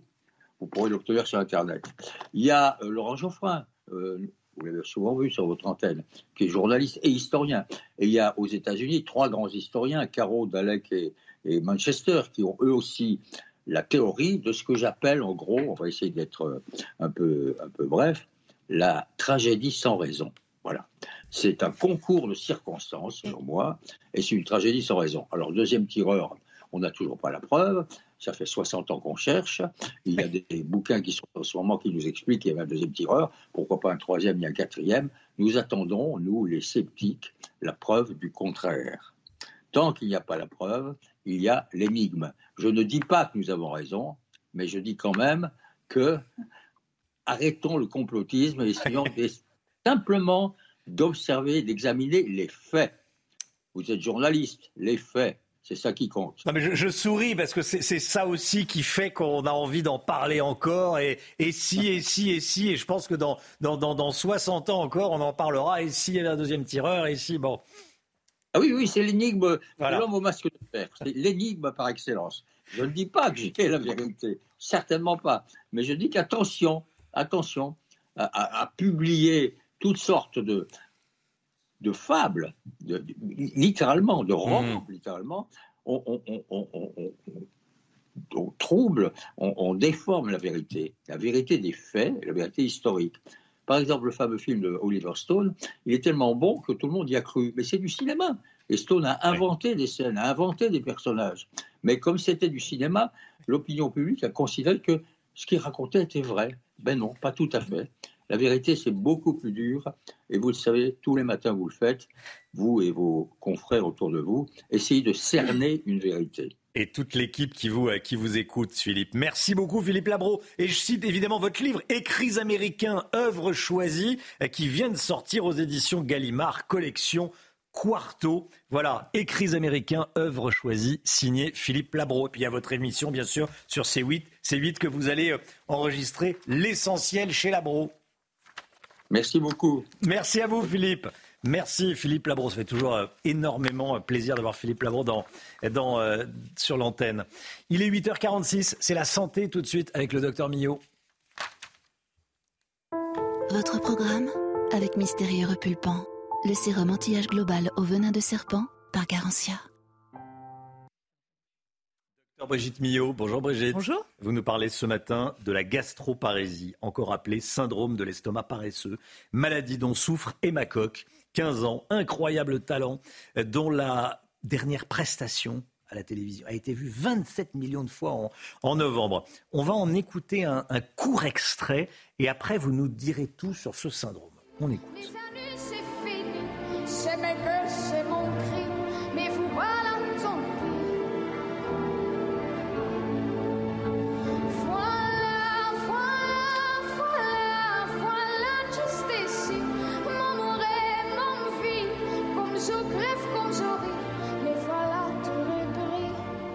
Emma Coq, dites-nous tout. 15 ans. Je vous encourage vraiment à aller voir euh, sa prestation. Émission de télé-réalité Pardon? Émission de télé-réalité Non, elle avait gagné effectivement. Elle avait gagné, voilà. Euh, il y a deux ans. Et là, elle a fait une prestation avec André Rieu qui est absolument sublime. Tout le monde pleure dans l'assistance passée. Magique. Bref, le syndrome du, de l'estomac euh, paresseux, en fait, gastro-parésie, gastro, ça veut dire estomac, parésie, c'est une paralysie partielle. C'est un syndrome qui touche environ 4% de la population, mais avec des formes très variées, des formes plutôt légères et des formes graves, dont souffre euh, Emma Coq, d'ailleurs, on va y revenir. Alors, ce qu'il faut comprendre, il faut repartir de la digestion. Euh, la digestion, l'objectif de la digestion, c'est quoi? C'est de transformer les aliments en nutriments et en énergie dont toutes nos cellules ont besoin, dont le corps a besoin. Euh, la digestion, c'est un, transit, hein, c'est à peu près 7 mètres de, système digestif à traverser. Euh, et au début, c'est volontaire. C'est vous qui décidez de manger, c'est vous qui mâchez, c'est conscient. c'est vous qui avalez, tout ça, c'est conscient. Mais après, dès que vous avez avalé, ça vous échappe complètement. C'est pas vous qui décidez combien de temps ça va rester dans l'ésophage, qu'est-ce qui va se passer dans l'estomac, dans l'intestin grêle, dans le côlon, etc. Et c'est une espèce de, de, chorégraphie euh, totalement coordonnée, orchestrée. Euh, le temps est défini pour chaque passage, etc. Et normalement, donc une fois que ça arrive, que ça a passé l'ésophage, ça arrive dans l'estomac. Et là, le, les aliments doivent rester à peu près 3 à 4 heures dans l'estomac. Sauf qu'avec un estomac paresseux, ça ne va pas rester 3 à 4 heures et ça va entraîner des symptômes terribles. Ce que je vous propose de voir, c'est à gauche ce qui se passe dans un estomac normal, on va le voir sur ce schéma. Vous voyez à gauche, dans l'estomac, il y a de l'acide chlorhydrique. Donc les aliments, quand ils arrivent là-dedans, ils vont être détruits. Ils vont être détruits mécaniquement, parce qu'il va y avoir des mouvements, des contractions toutes les 20 secondes de l'estomac, et chimiquement. Et ensuite, une fois que c'est bien liquide, ça va passer le petit sphincter. Sphincter, c'est un muscle, vous voyez, en bas de l'estomac, et ça va arriver dans l'intestin grêle. Après, quand on a une, enfin, une parésie de l'estomac, un estomac paresseux, que se passe-t-il? On voit bien, il y a beaucoup plus de, de liquide, d'aliments, avec de l'acide chlorhydrique. Sauf que quand ça remonte, l'acide chlorhydrique, l'estomac, il est préparé. Pour ça, il y a une paroi épaisse, il y a du mucus, tout ça. Mais l'ésophage, il n'est pas préparé. Donc, ça va brûler. Vous voyez, ça remonte. On voit bien les le petit liquide bleu qui remonte. Et en bas, au contraire, le sphincter, lui, il va se fermer. Donc, ça ne va pas passer dans l'intestin grêle. Donc, ça va entraîner des symptômes terribles. Ça va entraîner des brûlures, du liquide qui remonte dans l'ésophage, un reflux gastro-œsophagien avec des brûlures, des douleurs terribles, des nausées, des vomissements. Mais après, surtout, comme le, bol alimentaire ne va pas passer, donc on ne va pas euh, récupérer des nutriments, de l'énergie, etc. Il va y avoir une perte de poids, donc mais avec des conséquences qui peuvent être redoutables. Et ma coque, il y a eu un retard de croissance puisqu'elle en souffre depuis toute petite, elle, avec une forme grave un retard de croissance terrible, des douleurs horribles. Euh, et donc, elle, elle vit en étant nourrie avec une, sonde qui arrive directement au niveau de l'intestin grêle, donc qui court-circuite cet estomac puisqu'il ne fonctionne plus et qui arrive dans l'intestin grêle et elle est nourrie en permanence par deux pompes qui envoient comme ça les aliments de manière à ce qu'elle puisse fonctionner. Hein. C'est essentiel. Bon après, là on parle d'une forme grave, mais il y a plusieurs formes. Alors quand ce sont des formes assez légères, que l'on peut conseiller, c'est de fractionner les repas, de faire des tout petits repas, des repas mixés, des repas liquides, 6, 7, 8 fois par jour. Euh, après, ce qu'on peut faire, ce que j'ai oublié de vous montrer, c'est que euh, sur le schéma, si on peut revenir au schéma, c'est que dans les causes, bien souvent, il y a une cause nerveuse, parce que tout ça, c'est énervé par le nerf vague que l'on voit là en jaune, hein, sur le bord euh, de l'estomac, à gauche.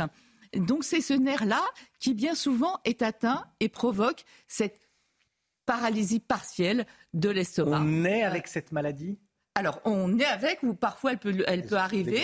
Ça peut être suite à une chirurgie euh, avec une erreur euh, chirurgicale. Ça peut être suite à un diabète. Ça peut être aussi parfois dû à des médicaments, auquel cas on enlève les médicaments. Mais voilà, c'est important. Je vous mets tout de même les principaux symptômes de cette maladie pour savoir quand il faut y penser c'est quand on a euh, l'impression, au bout de deux cuillères, qu'on a déjà qu'on est déjà rassasié, perte de poids, nausées, vomissements, douleur à l'estomac, reflux gastro-œsophagien, ballonnement. Et on va terminer par cette jeune fille qui a trouvé sa voix, c'est le cas de le dire, hein, et qui va beaucoup mieux depuis qu'elle peut euh, euh faire euh, ce, qui la passionne. Elle, elle chante, mais c'est, on va remettre quand même le Allez.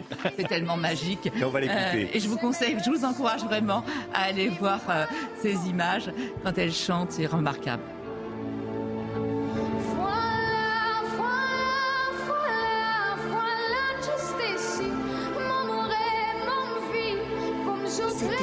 Programme avec Mystérieux Repulpant, le sérum anti-âge global au venin de serpent par Garantia.